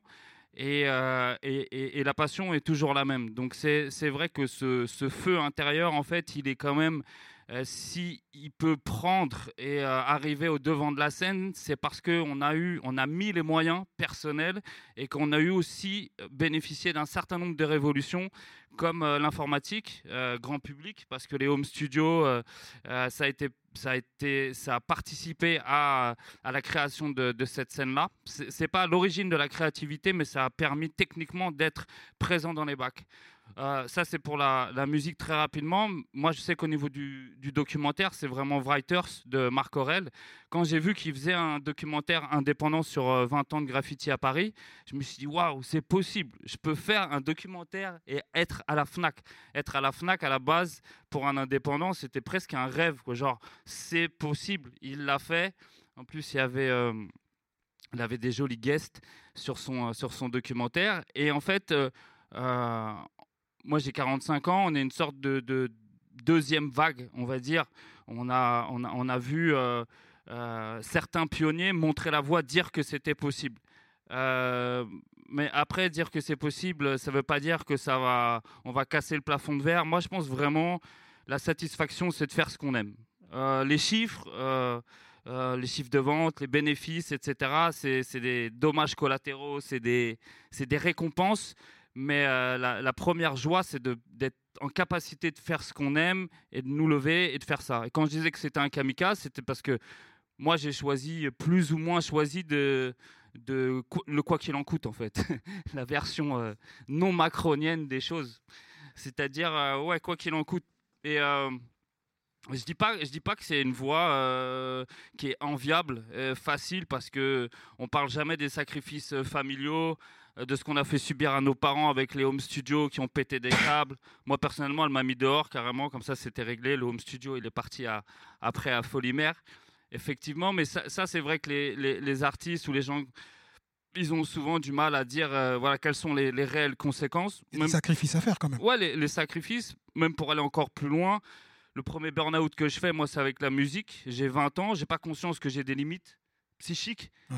Et en fait, tu es tellement pris dans une spirale extraordinaire de faire ce que tu aimes, tu es porté par quelque chose qui te dépasse, même qu'est la créativité, que tu vas au-delà de tes limites. Après, tu apprends sur toi-même, tu apprends à te moduler, tu te restructures et euh, tu grandis, puis tu es épaulé par des, par des collectifs et tu montes des projets. Moi, je sais que j'ai fonctionné, j'ai touché un peu à tout, mais parce que euh, faire que du tac dans la rue, c'était chiant. Faire des fresques, euh, voilà. Après, tu touches à la musique. Ensuite, tu veux documenter ce qui t'arrive. Donc tu vas voir Nick Fury, tu montes son home studio, John Kazlou aussi dans, était dans le. Il était Documentaire. flingué, mon home studio. Hein Il était tout flingué, mon ouais, mais justement, regarde ce que tu as fait euh, alors que c'était flingué. C'était vraiment le système D, c'est la base du hip-hop. C'est C'était à l'époque du DVD, faut le dire aussi. À l'époque du DVD, ouais, des cassettes DV, des cassettes HI8 et des Atari ST pour faire de la musique. On a Et ce documentaire, tu l'as fait par toi-même ou tu as eu des fonds tu as été... 100% indé, ouais. Home Studio, c'est le premier documentaire. Ça m'a servi de. J'ai mis 8 ans quasiment à le faire. En fait, c'était d'aller voir chez les autres ce que nous, on avait vécu. Et, euh, et moi, ça me permettait de mettre aussi à distance. Et j'avais tellement connu cette aventure que je savais que les questions que j'allais poser, elles allaient euh, toucher les personnes parce que c'est quand même. Quand tu as vécu les choses, tu es, un peu, es assez bien placé pour en parler, même si des fois il faut prendre un peu de distance en tant que réalisateur. Mais euh, Jun- Junkie, pareil, c'était extraordinaire de voir ces liens avec des gens qui se connaissaient pas, qui gravitaient tous autour d'une même passion et qui, euh, qui vivaient pour ça quasiment. Vivre que, que pour ça, c'est dangereux. Pour moi, c'est kamikaze. Mais après, c'est des questions de, de, de, je sais pas, d'état d'esprit. Chacun, euh, il y a des jusqu'aux boutistes euh, avec des degrés euh, divers. Mais je pense que les gens qui, euh, qui sont là après 25 ans de pratique, etc., c'est des gens qui ont quand même un état d'esprit de jusqu'au bout, jusqu'à la mort, hasta la muerte, quoi. Que ça soit dans le graffiti ou que ça soit dans ailleurs, c'est comme ça. Parce que c'est le nombre de gifles que tu te prends dans l'industrie qui fait que en fait, tu es encore là. Plus, plus tu te fais gifler, tu tends pas l'autre joue, mais tu, tu vas orienter autrement, tu vois, ton, ton activité et, euh, et, euh, et tes projets. Et pour revenir sur euh, Home Studio, donc Home Studio, The Musical Revolution, c'était euh, c'était de montrer qu'est-ce qui nous avait donné les moyens de, de faire ce qu'on faisait. Et ensuite, ça m'a permis de rentrer en télé pendant quelques années, où j'ai fait des commandes et je suis revenu à l'indépendance Ouais. avec Sky is the Limit sur les, Sur le graffiti. sur les graffitis euh, monumentaux, mais pour euh, pas faire trop long, vraiment, en tout cas pour Sky is the Limit, où je suis revenu à l'indépendance euh, parce que j'étais dans le gouffre total. Euh, C'est-à-dire j'avais plus de prod. euh, là, je suis reparti à zéro, mais avec le savoir-faire qu'on avait appris euh, dans la musique ou, même dans le graphe. C'est-à-dire faire un documentaire soi-même, sans prod. Je me suis fait caler des prods, donc d'abord. Ensuite, je me suis fait caler des distributeurs. Euh, donc j'ai produit le film avec le crowdfunding. Ça, c'est les nouveaux outils qui sont quand même extraordinaires de cette nouvelle génération. Avant, on vendait nos, je me rappelle vendre mes CD euh, à la fac en faisant écouter aux gens un par un de vendre les CD 30 francs pour acheter des enceintes. Là, on pouvait lever 25, 28 000 euros grâce au crowdfunding, grâce aux réseaux sociaux. Tout ça, c'est de nouvelles armes qui sont extraordinaires pour la nouvelle génération. On aurait rêvé de les avoir. En tout cas, pour l'indépendance, c'est important ça. C'est- vital. En fait, c'est ce que je voulais dire, c'est vraiment créer un écosystème. Et c'est ce que j'ai cherché à faire avec, euh, avec Sky is the Limit. C'est euh, Bursty connaît bien ça. On en a parlé tout à l'heure. J'ai sorti un livre avec le DVD du film à l'intérieur du livre. On m'a dit sortir un livre, c'est impossible tout seul. Il faut un éditeur. J'ai fait un rendez-vous avec un éditeur. Il m'a fait, je te donne 5%. Je lui ai dit, mets Ça, ça correspond à quoi 5% pour les gens? 5% d'une vente, c'est-à-dire que tu vends un livre 40, euh, 40 euros et tu touches euh, 2 euros, c'est ça? Tu as mis un coup de poing? Euh, Non, j'ai dit merci, au revoir, je vais apprendre à faire ton métier. et, euh, et donc voilà, il y, a des- il y a des voies qui sont possibles qu'on n'imagine pas. En fait, tu sais, c'est vraiment l'image de la montagne. Pour le montage, je dis que c'est des montagnes, tu vois, parce que c'est- tellement long, un film tellement d'étapes que tu as vraiment l'impression d'avoir une montagne à l'infini.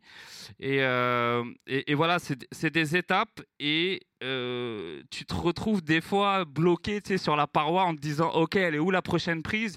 Et t'imagines pas en- qu'en fait. euh, il y a des possibilités, même on parlait de la SFL avec, euh, avec Bursty, que moi je pensais que je pourrais pas être référencé. En, est- quoi la SFL Parce que même- la, la SFL, c'est la Société française du livre.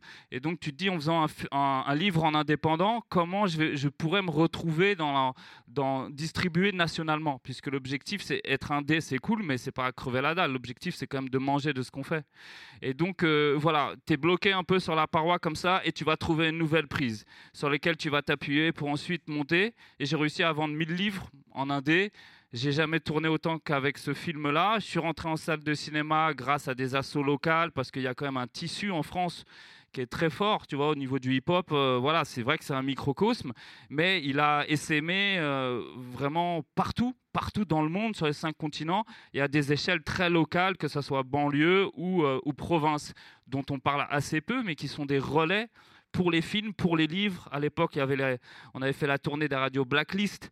C'était, euh, c'était, c'était des délires. Tu te retrouvais dans, dans des villes que, avec des 15 syllabes, tu vois, dans le centre de la France, et où ils connaissaient mieux ton, ton, ton, ton parcours d'artiste que des, des Parisiens du milieu qui étaient censés être, eux, les représentants de ce truc-là. Donc vraiment, moi, je, je pense qu'avec les années, l'objectif, en tout cas le mien, c'était de créer un écosystème et être totalement indépendant de, de A à Z.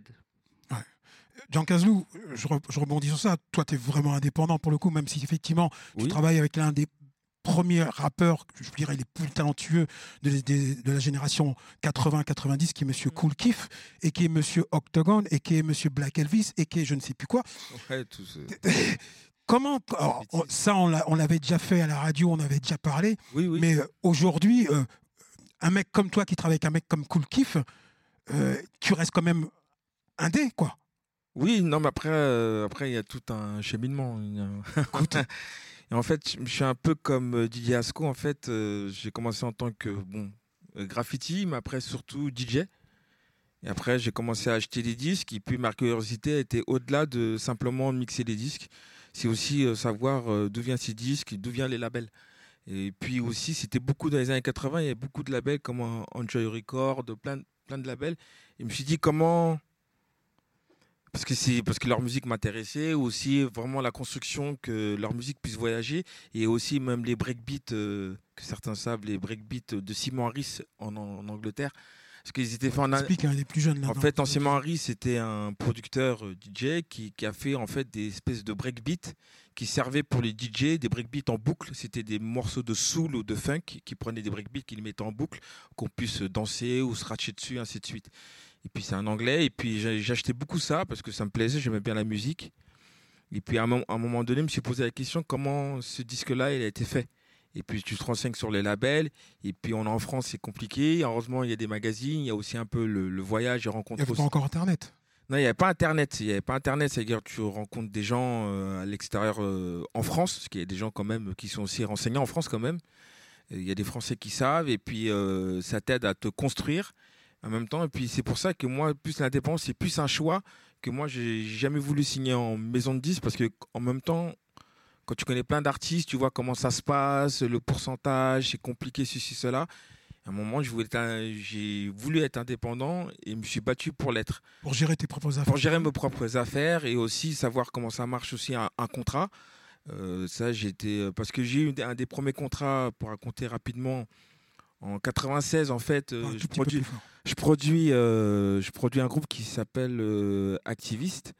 Euh, il signe en édition chez chez euh, chez, Poly- chez Polydor, chez Polydor avant que ça soit acheté par Universal. Chez Polydor, ils signent tous un, un contrat d'édition et d'exclusivité. Et puis moi, je me suis dit, pourquoi je suis obligé de signer un contrat d'exclusivité Alors je me suis renseigné, j'étais voir voir un avocat sur les droits de la musique qui m'a dit, euh, non, tu n'es pas obligé, tu peux faire un contrat de cession. Et je suis revenu, j'ai fait qu'un contrat de cession, et là, ils ont tiré la gueule.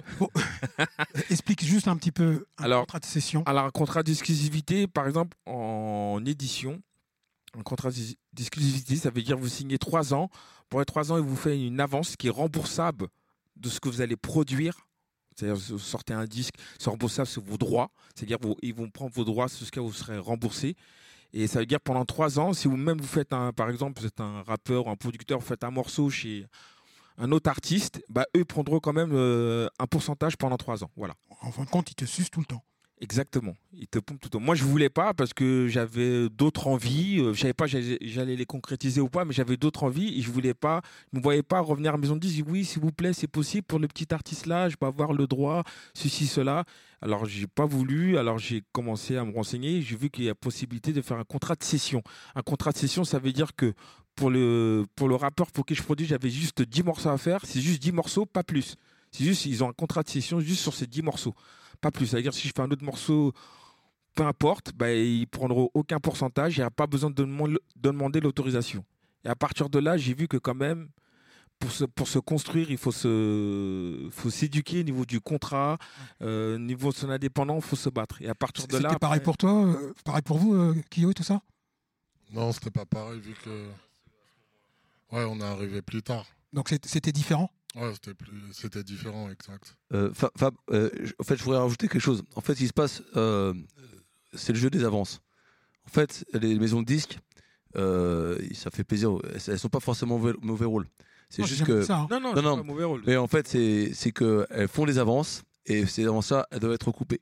C'est ça. Et, euh, c'est- et là où nos aînés, parce que moi je, suis- je, je, suis- pas l'aîné, mais il y a, nos aînés se sont fait baiser, c'est qu'ils ont pris des grosses avances et ils ont lâché leur pourcentage.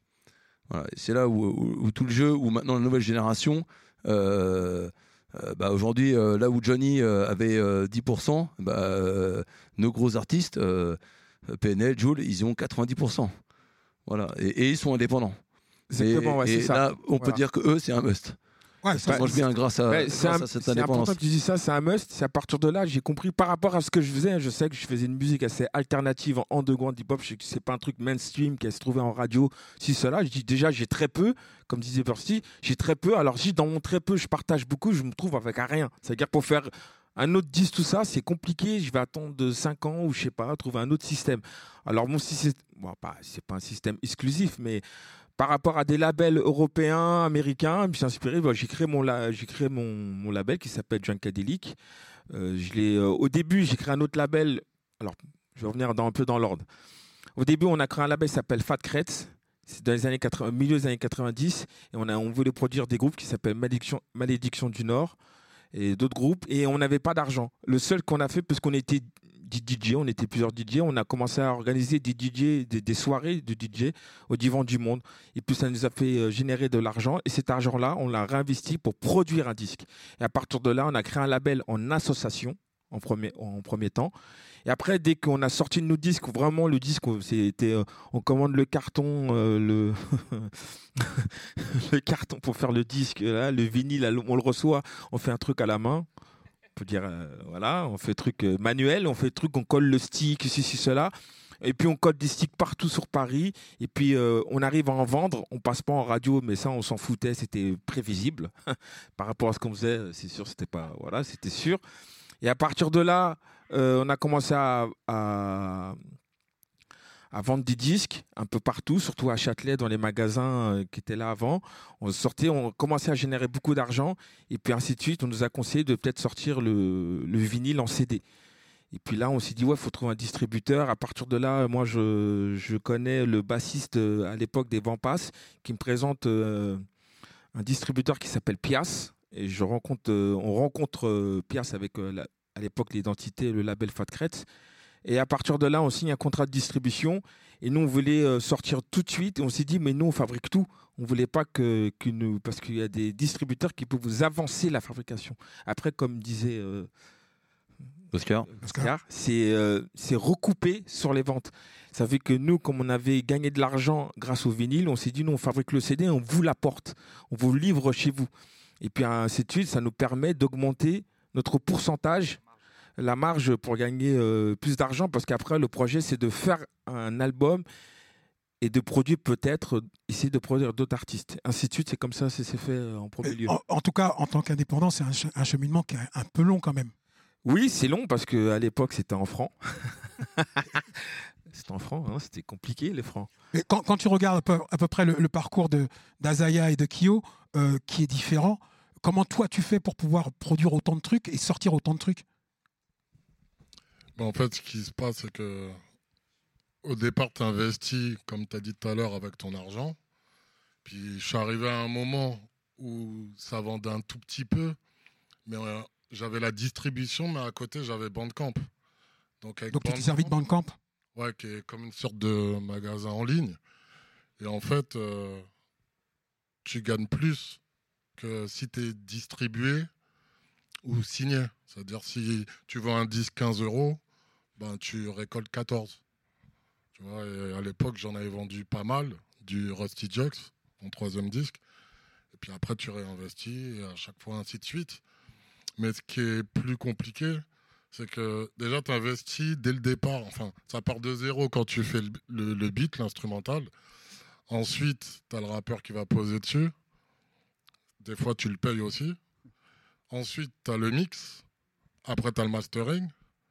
Tu dois payer le gars qui fait la pochette. Ensuite, le pressage CD ou vinyle. Et après, tu vois, c'est. T'avais la ça, même chose toi aussi. Ah, mais c'est bah, c'est le même cheminement. hein. À part que la différence euh, par rapport à avant 2005, il n'y avait pas en digital.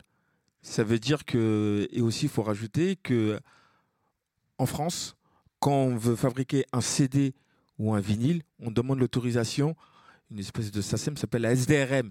Et ça, ça dépend. À chaque coup, on faisait les malins. Oui, quand même en promo, j'en fais 200, c'est gratuit mon disque, j'en donne à tout le monde, je suis gentil. C'est tout ça pour, parce que quand tu as beaucoup de disques en promo, c'est-à-dire qu'il y a moins de pourcentage à payer pour avoir l'autorisation pour fabriquer ton disque. Que j'avais pas les réseaux pour fabriquer un disque en République tchèque ou parce qu'aujourd'hui il y a ça. Mais voilà, et c'est qu'avant il n'y avait pas le digital. Ça fait que dans l'autorisation, évidemment, ça met du temps. Ça met du temps. Aujourd'hui en digital, je vais au morceau, euh, la semaine prochaine je le mets, il est sur Bandcamp. En moins d'une semaine, c'est réglé. Avant, il faut les temps de 15 jours parce que tu as un indépendant, ils te font galérer. Et euh, voilà, c'était compliqué, mais c'était avant. Maintenant, ça a évolué différemment. Ça fait que les choses vont plus rapides. Et puis, euh, et puis au fur et à mesure, c'est comme ça, euh, je je suis construit. Quoi. Géraud, je viens sur toi parce que comme Asco, tu es DJ, comme tu as été DJ, tu as été un grand DJ français, tu as gagné DMC et tout. Qu'est-ce qui t'a fait quitter la scène? Mais pourquoi en même temps? Parce que quelque part, tu étais champion de France, donc à ce moment-là, tu pouvais un peu t'imaginer de pouvoir tourner et de faire des choses. Ben, superbe question, Fab. Merci beaucoup. Arrête, tu vas reprendre un coup de micro, tu vas pas comprendre.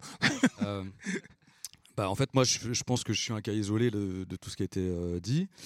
Euh, moi, ça, allait euh, très très bien. Euh, GG, c'était mon booker. C'est lui qui me trouvait les dates.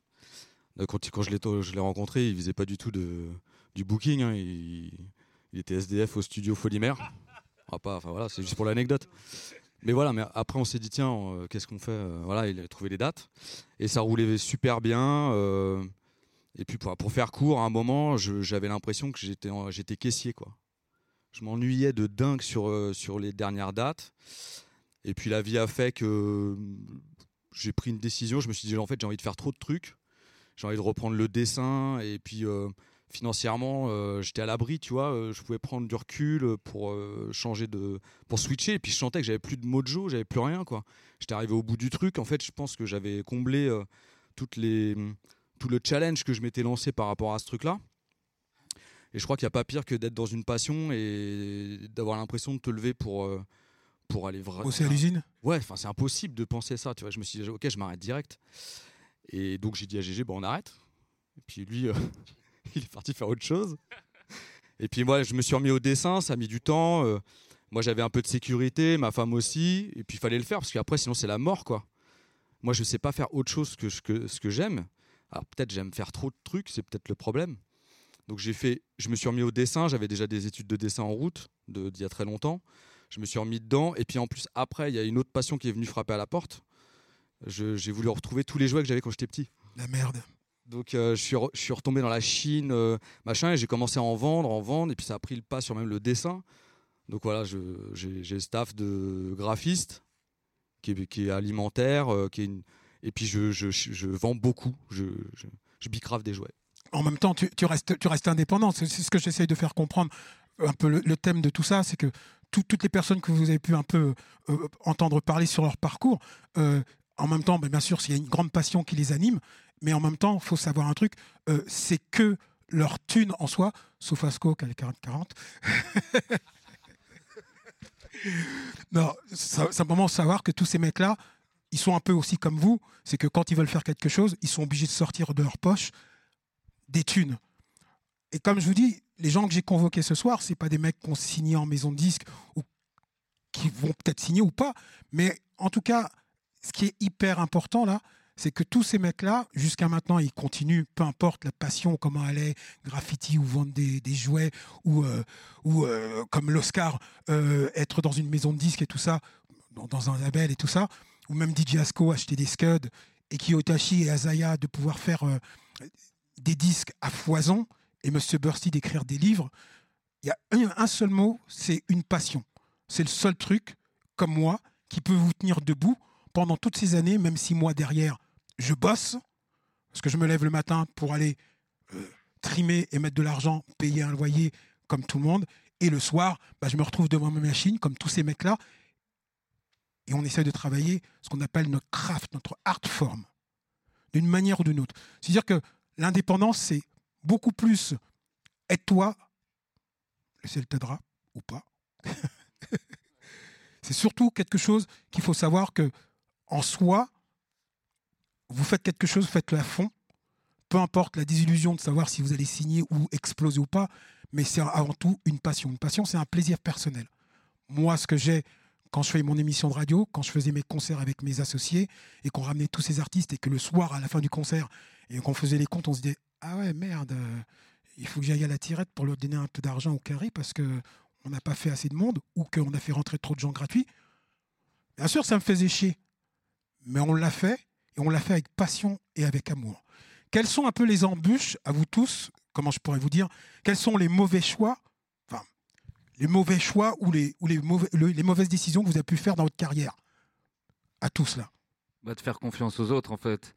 C'est ça ce qui nous a plombé. En tout cas, Bercy, on a, on a une histoire en commun. On avait fait. euh, ce qu'il faut se remettre en, en- en tête, c'est que la, la vitesse pour faire des projets n'a plus rien à voir en fait. Entre notre époque, tout ce que tu racontais de Junkie, je trouve ça passionnant parce que ça vous montre vraiment les, le nombre d'étapes euh, et tout s'est accéléré maintenant avec Internet, avec les réseaux sociaux, avec. euh, On devrait être plus à l'aise là ou Ah. pas? Ouais, ouais, ouais, ouais. Mais je sais plus tout ce que je voulais dire du coup. Pardon? Toi et, toi et Bursty, vous avez eu. euh, Ouais. Oui, par merci. Je te couperai plus. Je te couperai plus. Tu m'as lâché. Euh, ouais, non, par rapport à, à, à United, oui, non, euh, les embûches, c'est euh, c'est relatif à euh, quel est notre niveau d'indépendance. Et en fait, les embûches, plus on travaille, plus on est indépendant, plus on limite la casse et les facteurs extérieurs. Et quand on a vécu euh, ce qu'on a vécu avec Bursty, donc j'en étais là, c'est-à-dire faire un CD, c'était très long. Moi, j'ai fait un projet qui s'appelle Mémoire vive. Avant, on avait sorti des maxi en indé, euh, en vinyle, etc. Là, on voulait passer un step. On voulait, on voulait casser la baraque, quoi. Et donc, on a, hein, on voulait en être, voilà. On voulait, euh, on voulait que la culture, ça soit nous, pas les autres, quoi. Ou du moins y contribuer. Et, donc, on, on a, on a fait cet album. On a fait une tournée des radios Blacklist. C'était vraiment, on était chez United Music Company qui était euh, distribué par, euh, par Sony. Bon, bref, on fait un, al- un album, ça prend un an. euh, on essaie d'avoir des grosses têtes, euh, donc tout ça c'est compliqué. Des gens comme Sayan étaient très peu libres. Il y avait Triptyque, il y avait euh, la caution. euh, euh, je faisais du son à cette époque-là, j'en fais un peu moins maintenant. Et bref, il y a vraiment cette joie, cette, euh, cette exaltation de, de faire tout ça. Et ensuite, on, on se retrouve voilà, face au réel, c'est-à-dire comment on est distribué, comment on peut exister euh, euh, pour, euh, le, pour le plus grand nombre. Parce que même si on fait une musique d'initié, on a envie de toucher. C'est le- quoi, c'est quoi ces mauvais choix ou Bah, ces mauvaises c'est- décisions J'y viens justement, c'est que justement pour, pour casser le plafond de verre, tu es obligé de faire confiance aux autres. Pour faire confiance aux autres, ça fait appel à des structures que toi, tu, ne- peux pas, euh, tu ne peux pas imiter, tu ne, peux pas te, te défausser, euh, enfin, tu es obligé de faire avec eux.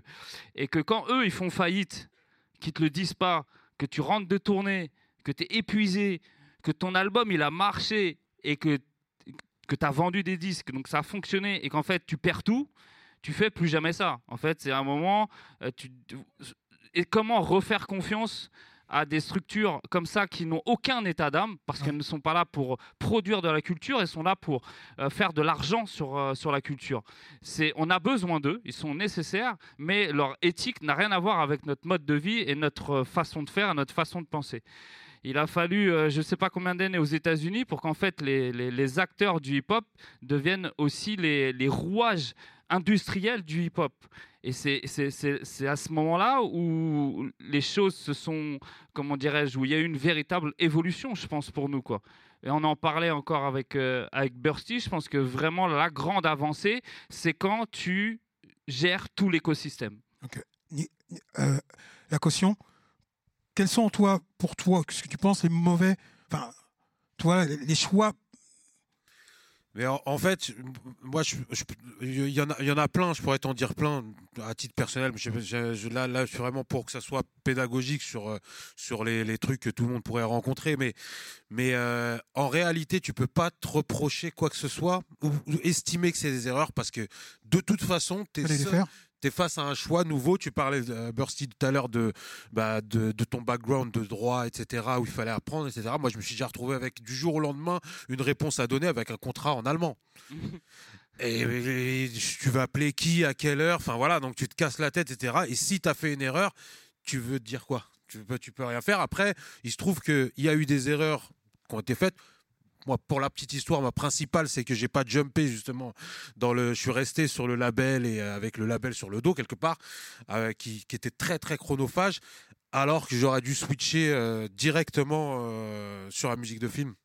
Là, je parle à titre personnel dans le sens de réussite, parce que du coup, quand tu pitches 3-4 sons sur des trucs énormissimes, et quand je dis énormissime, c'est pas, c'est, c'est parce que c'est le, c'est le cas, tu vois, et que du coup, tu as telle ou telle ouverture, tu dois normalement euh, jumper là-dessus. Euh, j'avais le, on était en pleine tournée, on avait le groupe qui continuait, etc. Donc j'ai euh, privilégié, on va dire, euh, bah ouais, la- la- la- la- la- on va dire le, le truc qui était déjà en route. Et euh, si je peux considérer que ce soit une erreur, moi je regretterais. hein, c'est comme c'est comme ça, mais mais euh, mais même les erreurs, tu, vous parliez d'avance. Bah, nous, on a tout créé grâce à une avance. En réalité, on n'avait pas de sous pour monter un label au moment où truc, et on a signé chez Warner Chappell. Euh, Il y a un dingue qui est arrivé chez Warner Chappell. D'ailleurs, il est chez Polydor. Et je sais pas pourquoi. Sa première signature, il a voulu que ce soit nous. Et c'était très très bizarre parce qu'on était quasi inconnus. C'était euh, très très considéré comme de l'alternatif. On un peu le- le- l'espèce de nouveau truc. Et le mec a voulu nous signer. Et c'est cette thune là qui nous a euh, donc on, a signé le full truc tu vois pas le pas la session là le le, full euh, artiste total tu vois toutes nos éditions c'est ce contrat-là qui nous a permis de monter le label, payer les studios, sortir le premier album, etc. Donc, il n'y a aucun autre choix à faire. C'était le choix à faire. Sauf que, avec le recul, honnêtement, j'ai pris la banane du siècle. Pourquoi? Parce que ce que j'ai produit dans ces cinq ans, je crois, de contrat, a été, euh, si tu veux, a- a été, on va dire, s'est retrouvé sur énormément de choses qui ont généré, mais je sais pas combien de fois plus que l'avance, quoi. Et, euh, et, c'est là où tu, et c'est là où, euh, si tu veux, cette erreur, parce qu'on n'avait pas le choix. Là aujourd'hui, je te dis la vérité. Quand, quand, quand- si, je, si je me mets à faire des calculs, euh, je me dis que c'est peut-être la plus grosse erreur, mais en même temps, t'as pas le choix.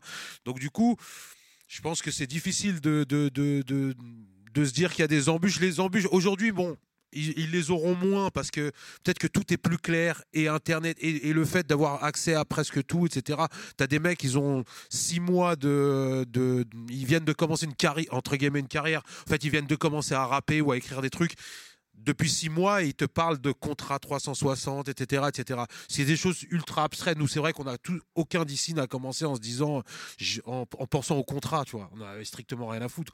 On faisait, on le truc comme, on faisait le truc par passion, comme tu dis. Mais il- c'est un truc où, euh, moi je trouve vraiment dommage et j'invite tous les gens comme nous et les futurs gens comme nous à devenir des, chi- des chiens de la casse de, tout de, ce business-là. Parce que pendant que nous, on est là à avoir des états d'âme, des fois, sur certaines manières de négocier, etc., d'autres gens qui ont sans, état, sans, au- sans, sans aucun état d'âme prennent la place et, si tu veux, même bluffent tellement le public que, que le public qui est censé être celui, entre guillemets, qui, qui sait voir qui est authentique ou pas, bah, va le voir dans quelque chose de complètement inauthentique. Et c'est vrai que euh, maintenant que des gens comme nous connaissent les contrats, connaissent ces trucs-là, etc., c'est pour ça que c'est bien, par exemple, que tu- qu'à Modulor, tu es, passé le step de, d'être, euh, d'être en place. Ouais, mais pouvoir- tu, tu vois, le truc, c'est que moi, je fais aujourd'hui, je des avances aux artistes. Tu vois, donc je sais très bien ce que ça représente. Et, euh, et parfois aussi, dans la manière dont eux, ils ne, ne comprennent pas. Mais moi, j'ai envie de te poser une question en faisant l'avocat du diable. Cette avance-là, elle t'a fait mal parce que tu as perdu sur ton pourcentage? Tout le monde a compris ce que c'était l'histoire. Non, non, non, le pourcentage, c'était pourcentage. Moi, c'est pas Mais- le non, pourcentage. mais est-ce que, est-ce que, est-ce que, grâce, si- s'il n'y avait pas eu cette avance, ouais, c'est vrai, mais cette avance, elle vous a permis d'exister. Elle vous a C'est ce que j'ai dit d'abord. elle- Ah l'énergie de pouvoir euh, c'est- exactement ce que j'ai dit. C'est qu'en fait, cette avance, il n'y avait aucun choix. Puisque de toute façon, si tu voulais monter ton label, il fallait des thunes. Et à l'époque, tu pouvais pas enregistrer. Enfin, tu pouvais enregistrer à l'arrache sur un 4 pistes ou un truc, mais c'était trop. euh, Enfin, voilà, ton, ton truc n'allait pas allait souffrir la comparaison avec ce qui sortait. Mais le truc, c'est qu'au final, ce qui a été produit, parce qu'on a été vachement productif, tous les sons qui ont été produits là-dedans ont généré vraiment, vraiment beaucoup plus de thunes que ce que en, en édition, bien sûr, ouais, que ce que, que, ce que ce que cette avance a pu Ah ouais. faire. Est-ce qu'on avait le choix? Non. Est-ce que c'est un regret? Bah non, puisque c'est la- c'est la live, c'est comme ça. Mais euh, avec, si tu veux, l'analyse d'aujourd'hui, aujourd'hui, par exemple, pour signer des éditions, faudrait, faudrait vraiment, aujourd'hui là, que le chèque soit vraiment très très gros. Parce que je sais ce que ça fait à partir d'un certain moment où en fait tu signes une œuvre à vie. Par exemple, sur les éditions, l'œuvre quasiment appartient à vie à l'éditeur. Si cette œuvre-là, c'est Born to be Alive de- d'Hernandez, tu vas le regretter même s'ils t'ont donné je sais pas combien euh, trucs. Et c'est vrai que c'est des choses que tu apprends, on va dire, en, en trébuchant, puisque c'était ça ta question. Bien sûr, bien sûr. Alors là, c'est là, là, là, c'est sur les sous, mais ensuite, de toute façon, la trébuche, ça fait partie du, du parcours, initiatique du label, quoi. Parce que c'est vrai que. euh, euh, Excuse-moi. Azaya et, et Kyo, pas- vous qui êtes vraiment des producteurs aussi, euh, aussi indés, euh, quelles sont, quelles qualités les, les, les embûches que vous avez pu avoir et est-ce qu'il y a eu des, des regrets ou, ou pas? Nous, il n'y a pas de regret. Il y a que. On, on doit faire que des bons choix, en fait. Parce qu'on a. Et vous le faites à chaque fois? Pour ma part, tu vois, j'entendais tout à l'heure, euh, bah, je sais compter aussi. 1 plus 1, je sais ça fait. Et euh, je sors pas l'argent de ma poche, tu vois. Moi, j'ai trois enfants, je travaille à côté. Et euh, j'ai sorti de l'argent fin des années 2000. Et cet argent-là, quand je l'ai investi, j'ai récupéré. Et c'est toujours cet argent que j'ai investi. Après, je récupérais à chaque fois. Et on va dire tous les disques que j'ai fait depuis euh, 2008, j'en ai fait peut-être 13, 14, 15, je sais plus. Bah, ça part d'un investissement de Premier, 2000. un Ouais, investissement Ça premier. part de ça, tu vois. Et tout ce que je fais encore aujourd'hui, c'est grâce au, pr- au premier investissement, mais ça n'a rien à voir avec ma poche. En fin de compte, ma question est même posée parce que je dis un, euh, un mauvais choix, euh, en tout cas pas dans l'artistique, parce que Ouais. vous, vous êtes indépendant, tous vous choisissez avec qui vous avez envie de travailler, et ça, c'est le must, faut le dire. Il Mhm. n'y a personne qui est là pour vous dire, euh, taper sur les doigts en vous disant, tu dois travailler avec telle personne. Mais en quand je disais mauvais choix, c'est peut-être que des fois, il y a, comme disait euh, Ahmed, euh, bah, il y a sur des éditions des trucs, bon, vous, vous n'êtes pas là-dedans, On est hors système. hors système. Hors système, SDRM, tu vois, on est, on est bon là-dedans aussi, tu vois. non, nous, on se débrouille et tu vois, euh, moi, je suis signé en digital sur, euh, chez Modular, mais j'ai jamais. C'est bien parce que l'approche que vous avez, vous, avec l'approche de Nick Fury, comme il dit, c'est que là, maintenant, on se- vous servez du digital et de ce qui- tout ce qu'il en est. Nous, ce qui n'était pas notre époque. on a eu la poisse d'arriver dans le creux.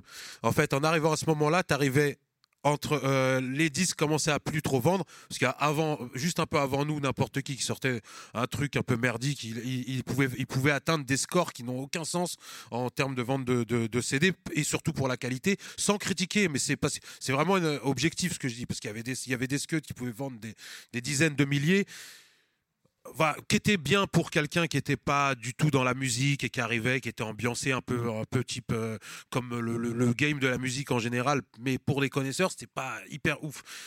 Et le début d'iTunes, et sais, pour l'anecdote, je me rappelle que euh, le iTunes français, quand tes sons étaient dessus, ils n'étaient pas sur le, sur, dans les autres pays.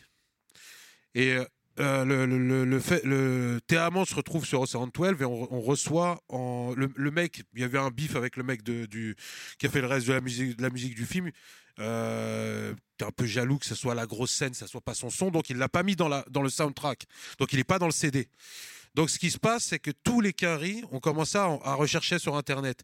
Et les mecs nous ont envoyé, je pense, comme tu vois, par semaine, on recevait 3000 mails. Et dans les mails, les mecs, euh, c'est eux qui ont baptisé le morceau euh, The Laser Dance Song. They- Where can I find the laser, le- the laser Dance Song T'es à l'amende, c'est le, le morceau qui est dans le film de Ocean 12 où il y a Vincent Cassel qui passe à travers les déserts. Donc c'est Nick Fury de la caution qui l'a composé. Non, mais le truc, je dis, ça pour un truc, c'est qu'à ce moment-là, nous, on est bloqués. On leur dit, il est sur, iTu- sur iTunes. Ils nous disent, non, il n'est pas sur iTunes. Parce que les mecs dans les autres pays ne peuvent pas l'avoir. Donc on est là, on, Bandcamp n'existe pas, le digital n'existe pas. euh, presser un CD, l'envoyer compagnie, là, ça devient un truc trop complexe. Le mec, il est au Mexique, l'autre, il est au truc, machin. Donc, on, s'est retrouvé à donner euh, le MP3 en re- par retour de mail à peut-être, je sais pas moi, 10 000 personnes. Parce que dans notre tête, le mec, il peut pas l'acheter. Et tu sais, là où tu vois les gens qui respectent la musique, majoritairement des Américains, je vais pas te mentir, il y a énormément de mecs qui nous ont fait des PayPal de 0,99 centimes. Parce que les mecs disaient, ouais, c'est pas gratuit compagnie. Mais ça veut dire qu'on est vraiment arrivé dans la mauvaise, quelque part dans la mauvaise période. Où ça- C'était ouais, la transition. Aujourd'hui, c'est euh, tout est clair. Bon, aujourd'hui, ils ont d'autres problèmes, c'est qu'il y a la profusion. Il y a oh, 1700 rappeurs et 1700 producteurs par quartier, même j'ai envie de te dire. Donc tu arrives dans un studio et en plus ils font tous exactement le même, le même trip. Donc là c'est vraiment super compliqué pour eux de se démarquer, etc. C'est pour ça qu'ils sont à la limite sur des, principes commerciaux sans foi ni loi. Tu vois, ils en ont plus rien à foutre. Il n'y a plus du tout de, tu vois, va venir te dire, euh, euh, pourquoi t'as fait ça là, c'est pas t'as t'as baissé ton froc, machin, les trucs de ça, ça appartient, c'est limite une expression d'un autre temps, tu vois. Aujourd'hui, c'est open bar. Et, euh, et euh,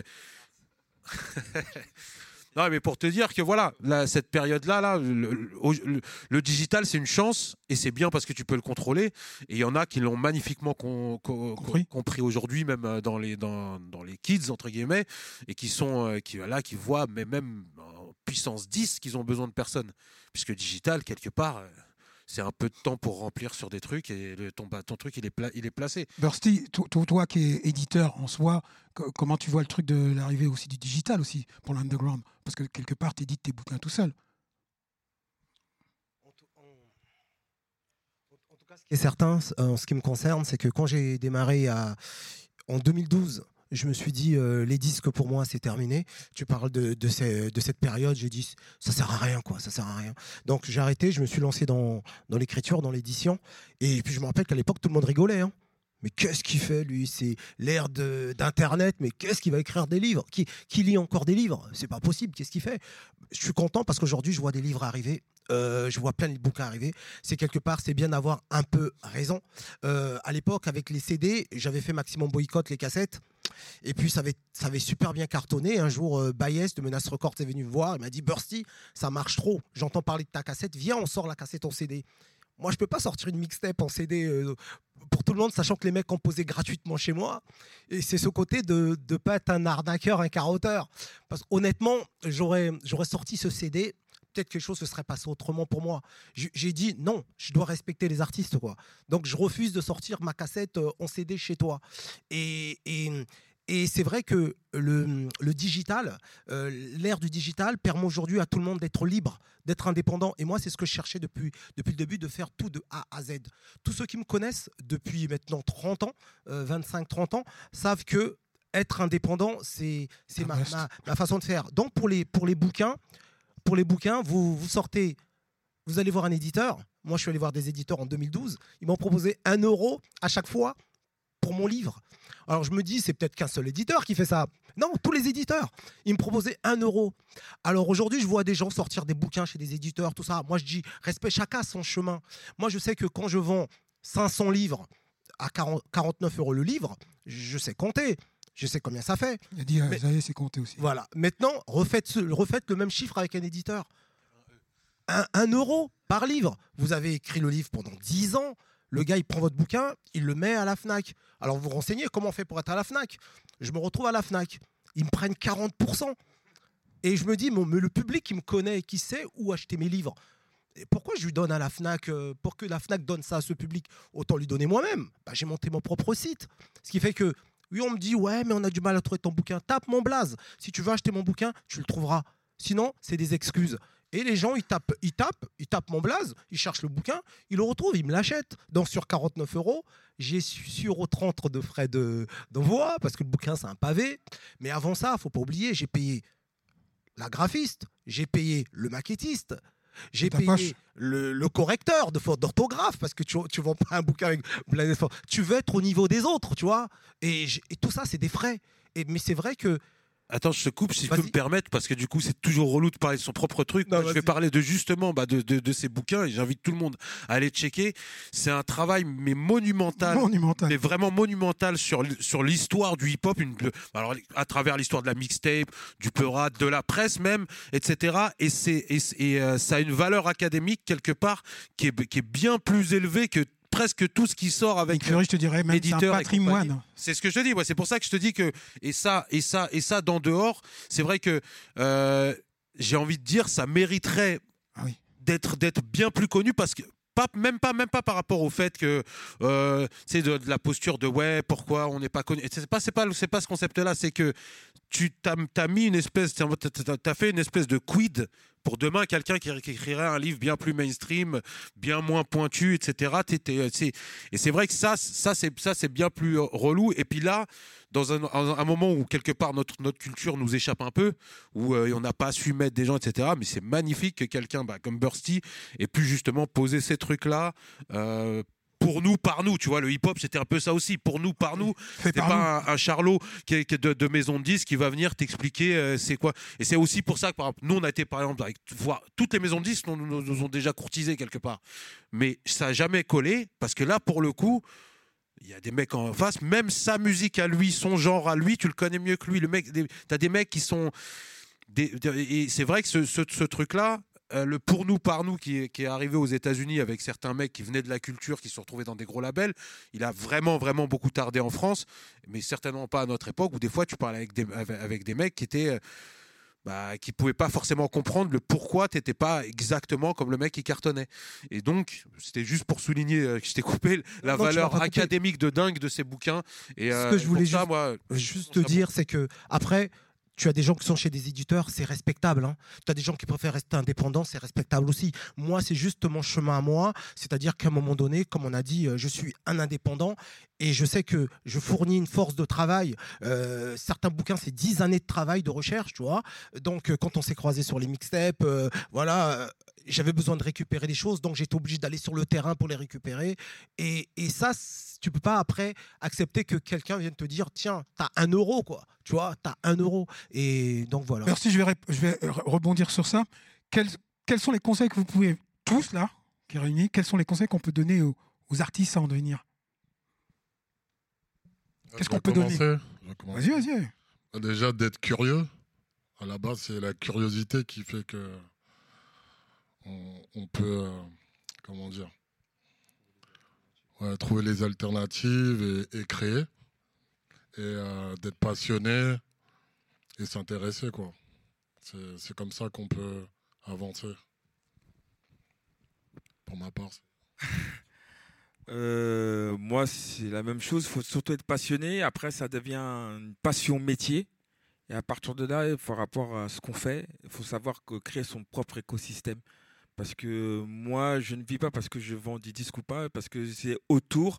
Autour, c'est parce que je fais du merchandising, c'est-à-dire que du merchandising par rapport au label ou par rapport même au cover, ce que je fais, je propose des choses sans que ce soit euh, n'importe quoi, c'est-à-dire soit des t-shirts, soit des, des boards, des skates, parce que j'aime ça aussi, c'est pas parce que c'est parce que c'est bien, parce que j'aime ça aussi. Et par rapport à cet écosystème, et pas mettre euh, euh, les œufs dans le même panier, quoi. Faut... Parce que sinon, si on prend un certain risque, et ça peut être très dangereux pour son indépendance, que c'est très fragile, il faut faire attention, il faut aussi savoir se protéger, que ce soit euh, financièrement, et aussi par rapport au projet et par rapport à son écosystème.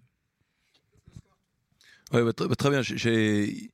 Euh, Jeanne Cazou a, a dit quelque chose de très juste et c'est ce que j'allais dire, euh, pas mettre tous les œufs dans le même panier. Voilà, c'est exactement ce que j'ai.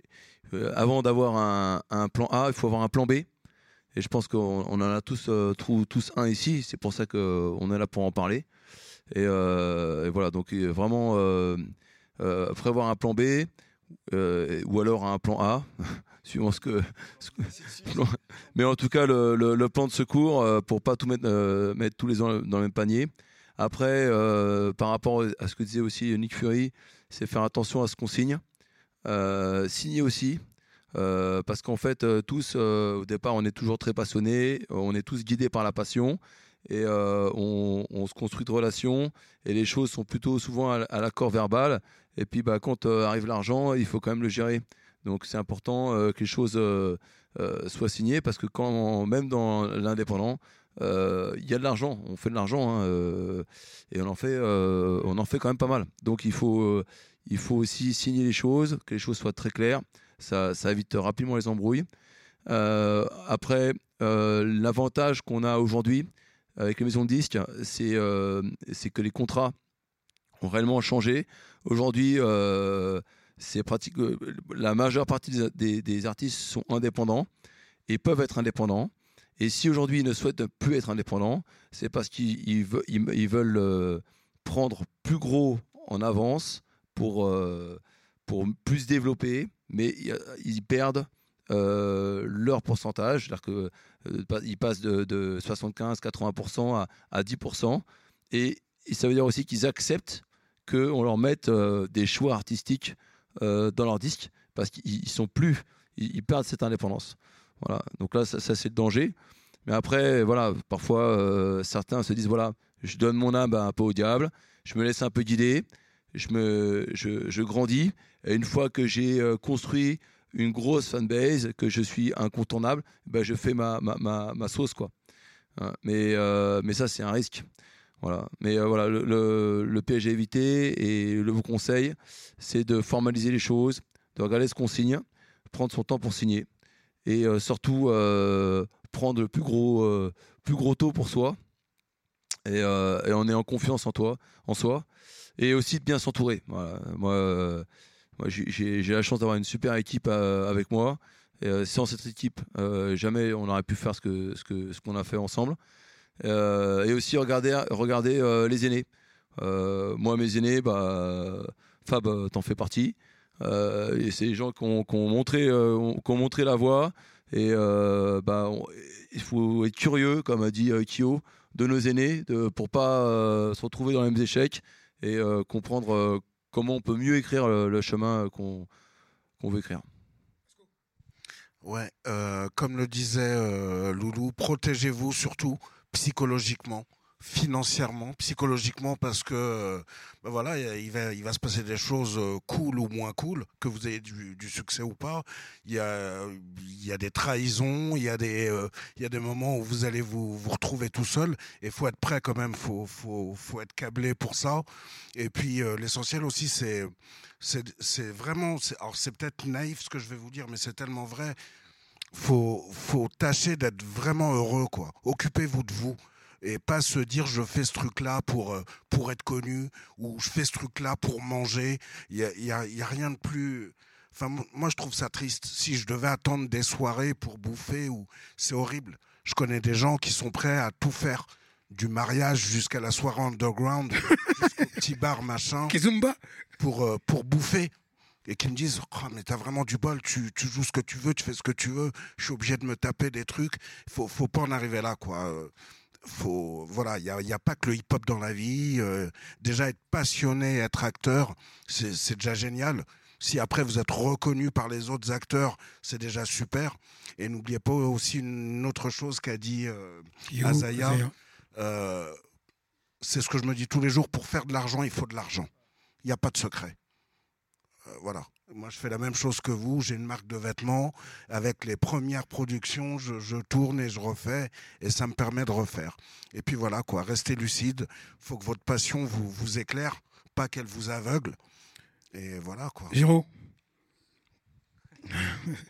Oui, déjà au Japon. Euh, euh, bah écoute, ouais, non, bah, un, peu ce que vous dites tous, euh, faire, euh, faire confiance, euh, mais euh, voilà, quand même, pas non plus faire tout le temps enfiler, parce que ça arrive quand même beaucoup. Moi, pareil, euh, quand euh, à l'époque où j'étais DJ, euh, il y avait Jérôme dans l'équipe, il y avait Seb, enfin, c'était vraiment une équipe de ouf. Franchement, si j'avais pas eu ces deux gars-là, j'aurais jamais fait euh, toutes ces années de ouf. Et euh, donc voilà. Mais on a pris des carottes aussi, hein, faut pas le.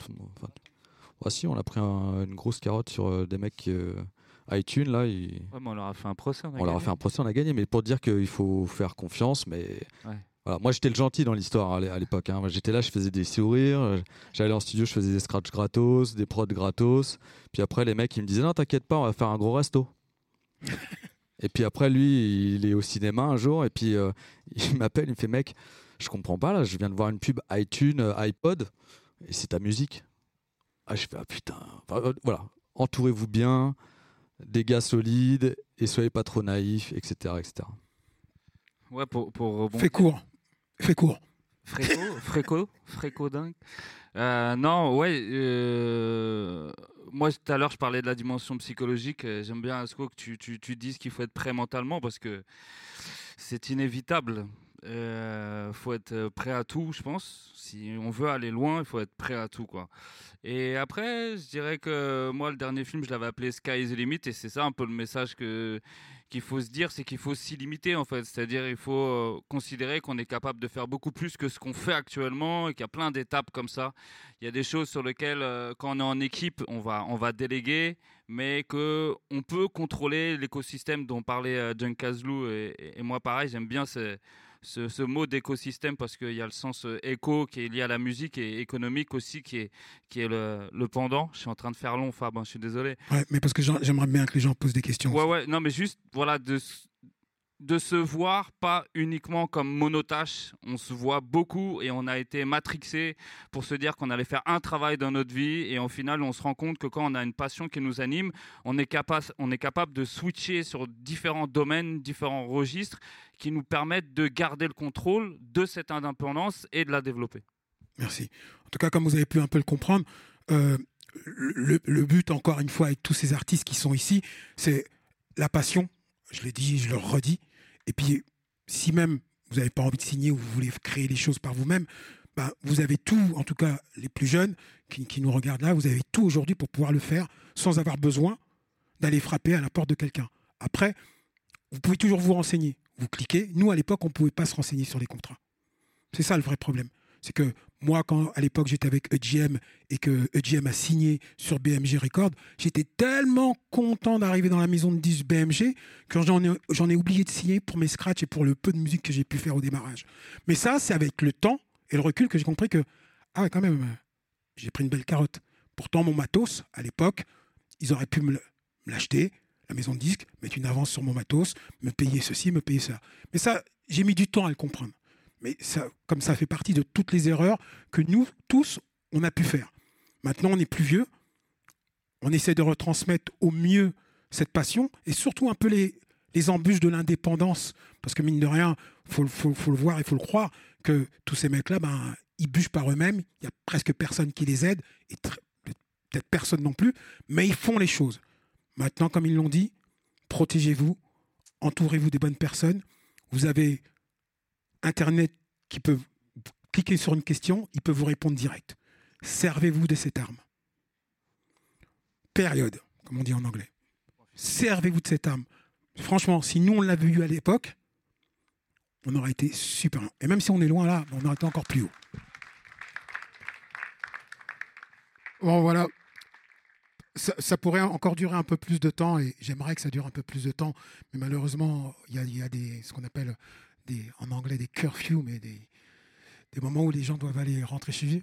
Big up à Monsieur JL qui est là, un artiste très indépendant aussi que j'aime beaucoup, qui fait partie de mes amis. Et je sais qu'il y en a pas mal. Il y a Grégo qui est là. Et je ne peux pas citer tout le monde. Monsieur, il sait très bien. En tout cas, déjà, merci à vous d'être venu écouter ça parce que je ne savais même pas à qui ça pouvait se prêter. Parce que le fait de dire euh, être underground, qu'est-ce que c'est? Et je pense qu'ils vous ont tous répondu à peu près, grosso modo, c'est aidez-vous vous-même déjà. Aidez-vous vous-même. N'attendez rien de personne. Créez votre petite, équipe, mais des, gens, vos gars sûrs. Et s'il n'y a pas d'équipe, tout seul. Moi, j'ai eu une équipe qui s'appelait Hip Hop Résistance à l'époque, c'était mes gars sûrs. Respect, rest in peace à mon pote Tower, rest in peace à mon pote Cozy. Sans eux, je ne pouvais plus continuer l'histoire de Hip Hop Résistance. Donc je l'ai arrêté. Je l'ai arrêté. Parce qu'il n'y avait plus, il avait plus le même âme. J'aurais pas pu revenir aujourd'hui, en 2020, avec le drapeau 2022, avec le drapeau Hop Résistance, pour pouvoir me dire ah, on va relancer le truc en leur mémoire. Ce qui n'est pas vrai, ce qui est faux. Une histoire, quand elle est écrite, elle est écrite avec les vrais acteurs. Quand ces vrais acteurs ne sont plus là, c'est plus la même histoire. Donc j'ai préféré l'arrêter. Créez vos trucs, entourez-vous des bonnes personnes. Si vous n'arrivez pas à vous entourer des bonnes personnes, faites les choses par vous-même. C'est simple. C'est ça l'indépendance. C'est simplement ça. Je parle pas, parle pas plus d'argent. Je parle juste de passion, de cœur par rapport à ce que vous faites. Ça peut être la guitare, ça peut être le, saxophone, peu importe la danse, le chant ou autre. Faites-le ou la danse même. Et voilà, surtout, je vais déjà m'excuser parce que ce soir, dans toute l'assemblée, et je veux pas que ça arrive sur les réseaux sociaux, euh, il n'y a pas l'agente féminine qui est représentée. Mesdames, mesdames, on se calme, on se calme, on se calme, on se calme. On se calme. Tu crois que je ne voyais pas arriver ce truc-là? Ouais. Je m'en excuse. Pourquoi? Parce que dans toutes les personnes que je pouvais conne- connecter, surtout la- l'agente féminine, elles m'ont toutes répondu qu'elles ne pouvaient pas venir ou qu'elles n'étaient pas, qu'elles étaient pas dispo à ce moment-là. Mais avec le souhait profond, la prochaine fois, je vais, j'espère recommencer encore une petite édition comme ça euh, où on pourra un peu échanger et avoir une agente féminine, la vie de danseuse et de, de beatmakeuse et de rappeuse. Et, ça, il y en a beaucoup aussi qui sont dans l'indépendance. En attendant, j'espère que tout ce que a été dit là, ça peut vous servir un tout petit peu. C'est le démarrage de beaucoup. Point barre, bonne soirée, faites attention et à très bientôt. La place. L2P Convention en podcast. Rencontres, conférences et talk. Par La Place